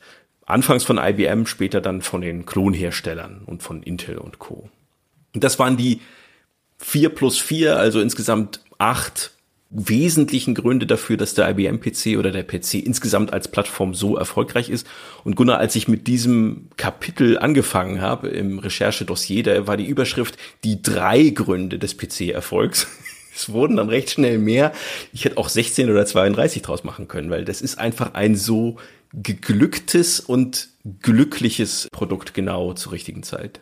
Sie sind halt interessante Kompromisse eingegangen mit dieser Kompatibilität, weil dadurch ist natürlich ein radikaler Neubeginn von Fehlern nicht möglich. Und wir sehen ja, welche Probleme Windows in verschiedenen Iterationen hatte, diese Kompatibilität noch herstellen zu müssen. Mhm. Das heißt, der PC schleppt eigentlich immer Leistungsreserven noch mit, um irgendwelche Sachen zu emulieren, die man eigentlich gar nicht mehr emulieren muss, damit diese Abwärtskompatibilität oder der Mythos der Kompatibilität noch da bleibt. Und an mehreren entscheidenden Stellen ist das ja auch dann immer mal gestorben, hat man das halt gelassen und dann ist dann auf den nächsten Schritt gegangen. Aber insgesamt ist es vielleicht sogar der größte Grund, dass sich die Plattform so durchgesetzt hat. Nicht der IBM-PC für IBM, sondern die Plattform mit der ganzen Vielfalt, wie sie heute da ist. Genau, und dann kommen wir doch mal konkret zur Weiterentwicklung, die eben anfangs noch durch IBM vorangetrieben wird. 83 kommt, naja, man könnte sagen, ein Nachfolger. Eigentlich ist es offiziell ein Schwestermodell, nämlich der PC XT. Der kriegt DOS 2.0. Das kann dann auch mit Verzeichnissen umgehen, krass. Der kriegt die 10 Megabyte Festplatte und der hat jetzt 8 statt 5 Steckplätze. Dann kommt der PC AT und parallel dazu der PC Junior, der bestimmt mal eines Tages eine eigene Folge bekommt, weil der so, so ein wahnsinniger Flop ist. Das ist schon sehr unterhaltsam. Der wird nämlich nach einem Jahr wieder eingestellt. Auch teilweise, weil er gegen dieses Gebot der unbedingten Kompatibilität verstößt. Der PC Junior ist nicht vollständig kompatibel zu sämtlicher PC-Software auf dem Markt. Und der AT, der ebenfalls 1984 kommt, der setzt ein paar neue Standards, der führt ein paar neue Technologien ein, EGA-Grafik, die kann dann auch mehr als vier Farben, zwei 86 Prozessoren und der Bus wird auf 16-Bit erweitert. Das ist also nochmal ein großer Sprung und auch ein durchaus erfolgreicher. Aber er ist auch der letzte PC, der noch von dem alten PC-Team und in den alten Strukturen entwickelt wird. Wir erinnern uns, dieses PC-Team innerhalb von IBM war ja eine losgelöste Einheit mit allen Freiheiten. Jetzt ist der PC aber so erfolgreich und so wichtig für IBM, dass sie diese PC-Einheit wieder eingliedern ins Unternehmen. Somit wird die Entry Systems Division gegründet unter Don Estridge, dem PC-Vater, und die wächst bald auf die Größe von 10.000 Mitarbeitern an. Und da merkt man, da ist es nicht mehr so weit mit der Geschwindigkeit und Schlagkraft. Das ist jetzt ein sehr bürokratischer, großer Unternehmenszweig. Dann werden auch die ersten Fehler gemacht. 1987 kommt der PS2 Neuanfang quasi, ein PC-Nachfolger, wenn man so will. Der führt eine neue Technik ein, einen neuen Bus, den Microchannel, der nicht mehr kompatibel ist zum alten PC-Bus. Der bringt neue Anschlüsse mit, die PS2-Anschlüsse kennt man ja noch, VGA-Grafik, dreieinhalb Zoll Disketten und so weiter. Technisch sehr fortschrittlich, aber eben nicht mehr vollständig kompatibel. Und IBM versucht damit die Flut der Klone, die mittlerweile den Markt überschwemmt, ein bisschen einzudämmen, dadurch, dass sie eben neue Standards definieren und für diese neuen Technologien auch höhere Lizenzgebühren verlangen. Und da kommen wir bei einem ganz wesentlichen Thema an, nämlich bei den Klonen. Der PC ist ja leicht nachzubauen. Das haben wir schon grundsätzlich gesagt. Die meisten Teile kann man kaufen. Die Intel CPU kann man kaufen. Das Betriebssystem ist auf dem freien Markt. Aber wir reden hier die ganze Zeit von der Kompatibilität als Erfolgsrezept, aber der ist ja gar nicht vollständig kompatibel, weil eine Sache kannst du nicht kaufen, nämlich das BIOS. Und je nachdem, wie hardware-nah Entwickler von Software programmieren, läuft dann die Software nicht auf einem anderen Gerät, weil das BIOS nicht original ist. Und das BIOS ist patentiert und das gibt IBM nicht raus. Sie drucken diesen BIOS-Code ab in der Anleitung, aber er ist halt urheberrechtlich geschützt und man darf ihn nicht verwenden. Und wenn man ihn kopiert, dann ist IBM da auch schnell dabei und verklagt die Leute. Also da gibt es mehrere Firmen, Eagle Computer oder Corona Data Systems. hm, interessanter Name. Die werden halt verklagt. Das heißt, einen perfekten und legalen Konkurrenten kann man nicht bauen. Die sind alle noch so ein bisschen schlechter, weil ein paar Programme oder ein Teil der Programme nicht laufen. Das führt dazu, dass sie reverse engineeren. Die bauen die Funktionalität Stück für Stück nach, um es zu schaffen, dass das exakt kompatibel ist. Sie kriegen das auch hin. Es gibt da Zwischenlösungen. Columbia Data Products schafft 82 schon, also relativ früh einen Klon zu programmieren, ist noch nicht ganz perfekt. Compaq, die da später noch ein großer Gegenspieler werden im PC-Markt und eine richtig bedeutende Firma, schafft es 83, da was zu haben in ihren IBM-kompatiblen Portables. Und dann kommen diese ganzen Firmen, die man vielleicht vom Namen her kennt oder an die man sich locker erinnert, weil man mal beim Hochfahren ihr Logo gesehen hat, AWARD, Phoenix oder AMI. Die haben dann BIOS-Implementierungen, die exakt sind, die funktionieren, auf denen alles läuft. Und dann war's das. Dann ist die Klonschwemme nicht mehr aufzuhalten. Genau, diese drei Firmen, die du genannt hast, Award und so weiter, die verkaufen keine eigenen PCs, sondern sie sind Dienstleister. Sie verkaufen dieses BIOS. Die verkaufen nur das BIOS. Mein Rechner war früher immer ein AMI-BIOS, glaube ich mich zu erinnern. Und das war das, was man beim Hochstarten immer gesehen hat, das Logo. Ja, teilweise auch immer noch sieht. Ja, und die Folge, dass diese Klonflut jetzt nicht mehr aufzuhalten ist, weil alle Bestandteile inklusive BIOS frei auf dem Markt verfügbar sind, ja, ist eben, dass IBM quasi weggespült wird. Na, ganz so schlimm ist es noch nicht, aber es bricht eben eine gigantische, unaufhaltsame Flut an PC-Klonen über den Markt rein das war in dieser Dimension nicht vorherzusehen. Also auch der Bradley hat mir bestätigt, damit haben sie im Leben nicht gerechnet. Sie wussten ja auch nicht, dass der PC so erfolgreich und so weltverändernd sein würde, dass es überhaupt Bedarf gibt an so vielen Klonen, aber auch, dass es so schnell und so perfekt passieren würde und in so hoher Schlagzahl und in dieser Dimension, das haben sie nicht vorhergesehen. Und auch die Marktanalysten wussten das nicht. Es gibt eine interessante Prognose von Byte, die im Jahr 1983 veröffentlicht wurde. Und da prognostizieren sie mal ganz mutig für das Jahr 1990, wie da wohl der PC-Markt aussehen würde. Da sagten sie, IBM hätte dann 1990 voraussichtlich da so 11 Prozent des PC-Marktes und Tandy, Apple, Commodore, die hätten alle mehr. Die gäbe es erstens alle noch, ja. Und zweitens sind sie immer noch voraus. Das heißt, IBM wäre da nur einer von vielen PC-Herstellern gewesen. Tatsächlich hat IBM im Jahr 1990 20 Prozent Marktanteil, mehr als die anderen genannten. Mit Klonen, also mit allen IBM-kompatiblen Computern, beherrscht diese Plattform 84 Prozent des Marktes. Und dann sind noch ein paar Prozent für den Mac und ja, ein paar C64 und Amiga werden vielleicht auch noch verkauft.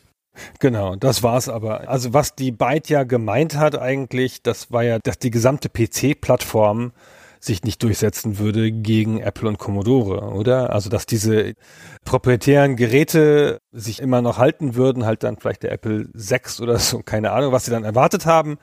Aber so ist es halt nicht gekommen. Die Plattform hat alles weggespült. Ja, und das nimmt ja noch ganz andere Dimensionen an. So um den Jahrtausendwechsel rum, und das Jahr 2000, da haben die IBM-PC-kompatiblen Marktanteil von 97 Prozent. Das ist auch der Höhepunkt, von da an geht's ein bisschen abwärts, aber das ist ja fast vollständige Marktbeherrschung. Apple kam ja dann irgendwann wieder als Konkurrent und dann gab es natürlich noch die Auflösung in andere Bereiche. Aber es ist ja natürlich heute noch eine dominante Plattform. Und nun ist in der Rückschau ganz oft zu lesen, das sei alles von Anfang an ein Plan von IBM gewesen. Die wollten diese Flut der Klone heraufbeschwören, aber der Bradley sagt, das sei Quatsch die konnten einfach nichts machen gegen diese Klone, weil sie nun mal die Firmenpolitik hatten, Patente günstig rauszugeben, zu lizenzieren und gegen diese BIOS-Kopien, die komplett legal durch Reverse Engineering entstanden sind, konnten sie sowieso nichts machen, also denen waren einfach die Hände gebunden weil sie nun mal sich früh entschieden hatten, alle Teile frei auf dem Markt einzukaufen. Ja, das konnten alle anderen eben auch machen. Also sie hatten da keine Handhabe gegen diese Klone und Bradley sagt rückblickend, ja, es war einfach schlechte Planung. Es war kein Masterplan, Apple zu besiegen. Es war einfach schlechte Planung von IBM.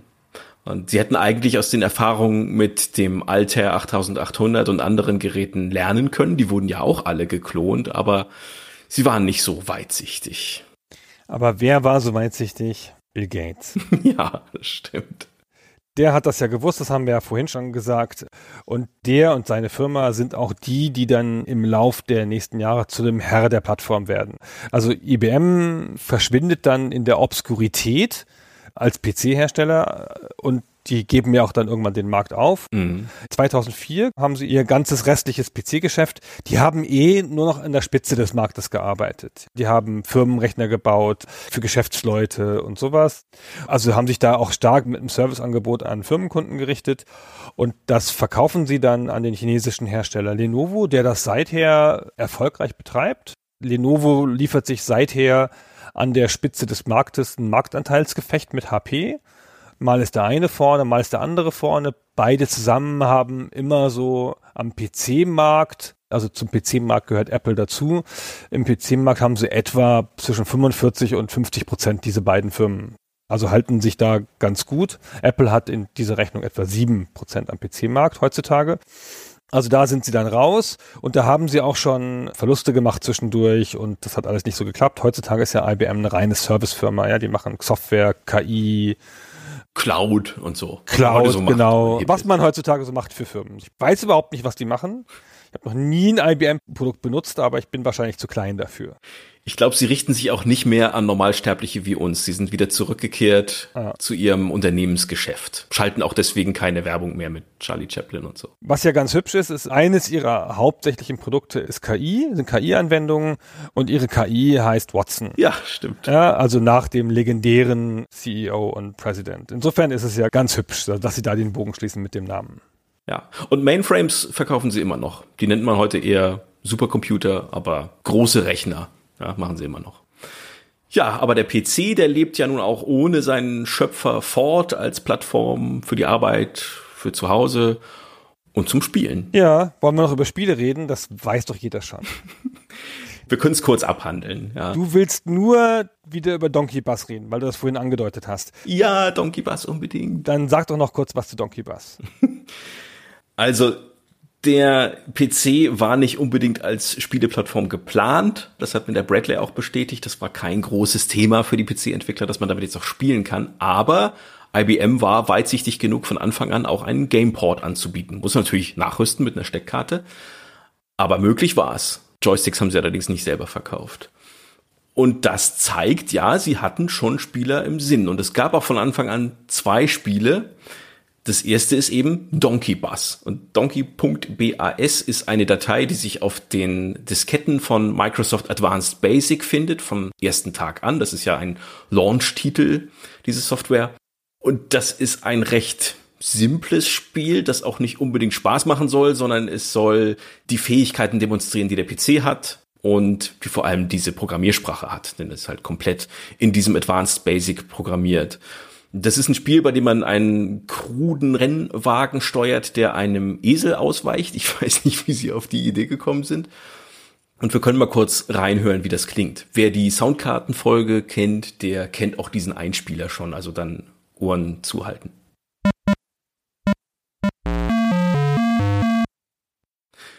Das ist Donkey Bus das ist vor allem deshalb interessant, weil es eben das allererste PC-Spiel ist und weil es von Bill Gates persönlich programmiert wurde. Übrigens das erste und letzte Spiel, was er je programmiert hat, angeblich.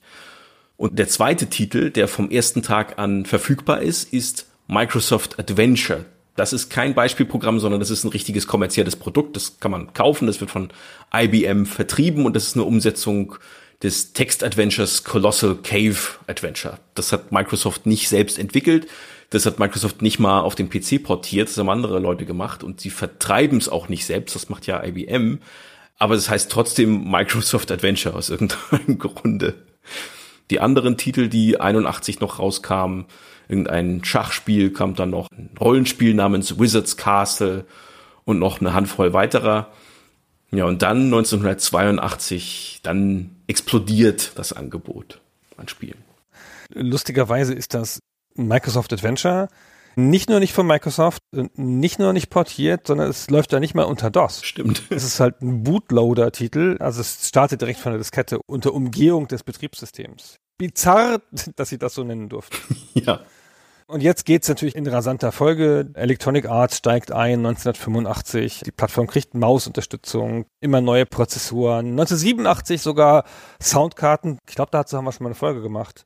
Ja, kann man ruhig nochmal hören an dieser Stelle, auch wenn man es vorhin schon mal. Ja, mhm. die kann man an der Stelle nochmal hören, genau. Und irgendwann dann, Anfang der 90er, geht es dann auch endlich an den 16-Bit-Heimcomputern vorbei, der Amiga und der Atari ST werden jetzt abgehängt, halt durch die Kompatibilität, durch das immer wieder neue Entwickeln von Grafikkarten und das mögliche Austauschen. Und jetzt endlich sind wir so weit, dass Spiele unter DOS besser aussehen als auf dem Amiga, ja, oder auf dem Amiga gar nicht mehr gut laufen. Und dann kommen die großen Kracher, die die Plattform definieren. In den 90ern Wing Commander 1990 hatten wir eine halbe Folge zu, Ultima Underworld 1992 hatten wir eine ganze Folge zu und das grandiose, alles zerstörende, alles neu verändernde verändernde Doom 1993. Ja, und dann war es das auch. Der Amiga hat dann 1991 noch 5% Marktanteil. In den USA zumindest, ja. In Europa hält er sich ein bisschen. In Europa ein bisschen mehr, da bleibt er länger. Also es gibt keine Plattform mehr, für die so viele Spiele rauskommen wie für den PC, inklusive aller Konsolen.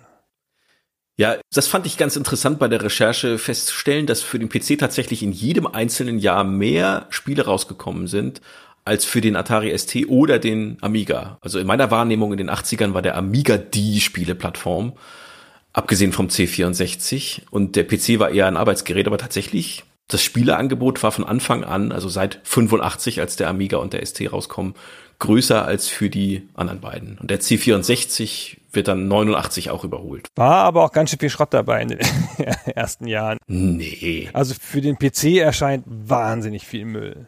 Weil es halt geht, weil halt jeder darauf Zugriff hat und der Amiga ist schon noch schwerer, ein ne, proprietäres Gerät und so schwerer drauf zu programmieren und auch technisch anspruchsvoller und so. Und hier macht es Hinz und Kunz. Aber naja, das wollen wir ihm ja nicht vorhalten. Das führt ja dann auch zu den ganz großen Titeln Anfang der 90er. Ja, genau. Ich finde die technische Führung des PCs über alle anderen Plattformen, also egal ob Konsolen oder Heimcomputer, die ist am deutlichsten in der Mitte der 90er Jahre. Und mhm. ein Extrembeispiel dafür ist, wenn man 96 eine Quake-Mod wie Team Fortress gespielt hat, auf Basis von GL Quake, dann hast du nämlich einen First-Person-Shooter mit vollständig polygonaler Grafik, Textur gefiltert, 3D beschleunigt, über Shareware gekauft aus dem Internet, mit einer kostenlosen Mod aus dem Internet, installiert auf einer Festplatte, gesteuert mit einem analogen Eingabegerät mit der Maus, online gegen andere Spieler. Und alles, was ich gerade aufgezählt habe an Eigenschaften, gibt's auf den anderen Plattformen nicht. Zumindest nicht derart gebündelt. Das kriegst du weder auf Konsolen noch auf Heimcomputern. Das geht da einfach nicht. Das hat nur der PC. Das ist quasi Peak PC, 15 Jahre nach dem Start der Plattform. Außerdem erscheinen 96 natürlich Alarmstufe Rot und Schleichfahrt. Das sind die wesentlichen definierenden Titel. Schleichfahrt. Mhm. Ja gut. Dann gehen wir in die Schlussbetrachtung. Es ist ja auch langsam Zeit, ein bisschen zum Ende zu kommen. Ich glaube, wir werden die achteinhalb Stunden nicht ganz schaffen. Och, ich könnte, ja. Eine der großen Würdigungen für den PC ist, dass im Jahr 1982 das Time Magazine erstmals kein Man of the Year wählt, sondern eine Machine of the Year und damit auch relativ früh, wie ich finde. Also als diese Bewegung noch so ganz klar aufwärts ist und noch nicht so eine riesen Massenverbreitung hat, ganz klar da benennt, hier, wir haben eine technische Revolution, die jetzt nach Hause kommt die seit Jahren rumdümpelt in der Businesswelt, die da Veränderungen hervorruft und so und die jetzt endlich für jedermann zugänglich ist. Also es geht ihnen da nicht um den IBM PC, sondern um die Klasse, die Geräteklasse, die da jetzt der Personalcomputer, der persönliche Computer. Aber es ist ja klar, zu dem Zeitpunkt hat ja IBM noch den überwiegenden Marktanteil. Die haben die ganze Industrie ins Rampenlicht damit gehoben. Was ist denn nun das Vermächtnis der PC-Plattform? Was hat sie uns beschert? Wie hat sie die Welt verändert? Also nicht nur die Welt der IT, sondern auch den ganzen Rest. Ein offensichtliches Vermächtnis sind natürlich die ganzen technischen Standards, die der PC etabliert hat. Und die ja bis heute zumindest auf seiner Plattform immer noch gültig sind. Also sowas wie x86-Architektur, Microsoft-Betriebssystem, die Steckplatzformate, die Anschlüsse, das Tastaturlayout und so weiter. Ich denke aber, die wesentliche Lebensleistung des PCs besteht nicht so sehr in den Standards, die er etabliert hat, sondern darin, dass er welche etabliert hat. Dass es also nicht ganz viele verschiedene zueinander inkompatible Insellösungen gibt, wie vor seiner Zeit, sondern universelle, global gültige Standards, an denen sich alle orientieren konnten und können nach wie vor. Denn diese Standardisierung und damit diese umfassende Kompatibilität zu diesen Standards, die erlaubte erst die Entstehung dieses riesigen Angebots an Hardware und an Software und an Dienstleistungen und damit auch des breiten Spektrums an Möglichkeiten, die uns ein Computer heute eröffnet. Und diese Standardisierung erlaubt auch den Austausch von Dateien über praktisch alle Grenzen hinweg zwischen Menschen, zwischen Unternehmen, zwischen Behörden und Ländern. Alles, was wir unter der digitalen Revolution verstehen, also das Vordringen von Informationstechnologie in alle Lebensbereiche, wurde vielleicht nicht durch den PC ermöglicht, aber doch erheblich erleichtert und beschleunigt durch diesen ubiquitären PC-Standard und durch das Gebot der kompromisslosen Kompatibilität. Also der ersten der vier Stärken der PC-Plattform, die wir vorhin rausgearbeitet haben. Kompatibilität, Modularität, ständige Weiterentwicklung und Offenheit. Die Kompatibilität, wenn auch heute zu mehr als einer Plattform, die ist uns bis heute geblieben und sie macht so vieles so viel leichter. Das ist für mich das größte Vermächtnis des PCs. Ja, das muss man sagen. Also ich glaube auch schon, dass es Webstandards mit begünstigt hat damals. Das läuft ja heutzutage alles auf allem. Aber das hat schon einen großen Anteil ausgemacht. Ohne diese Kompatibilität, Kompatibilität, meine Herren, ich habe das, glaube ich, zwölfmal falsch gesagt oder so. Mhm. Ich sage das einmal sehr schön. Wunder. Kompatibilität. Wunderschön. Und jetzt tauschen wir das aus in allen bisherigen Im Schnitt tauschen wir das alles aus. Genau. Nee, machen wir nicht, war nur Spaß. Und wir hatten es schon gesagt, die Modularität, die man heutzutage nicht mehr so sieht, ich wollte dir ja schon widersprechen vorhin, der PC ist jetzt voll in die Breite gegangen und jetzt wieder zurück, wie so eine sich ausbreitende Supernova, die sich wieder zurückzieht, weil jetzt will man ja überhaupt nicht mehr modular sein. Ja, man hat ja den Laptop und kein Mensch tauscht mehr eine Grafikkarte aus in seinem Laptop. Ja.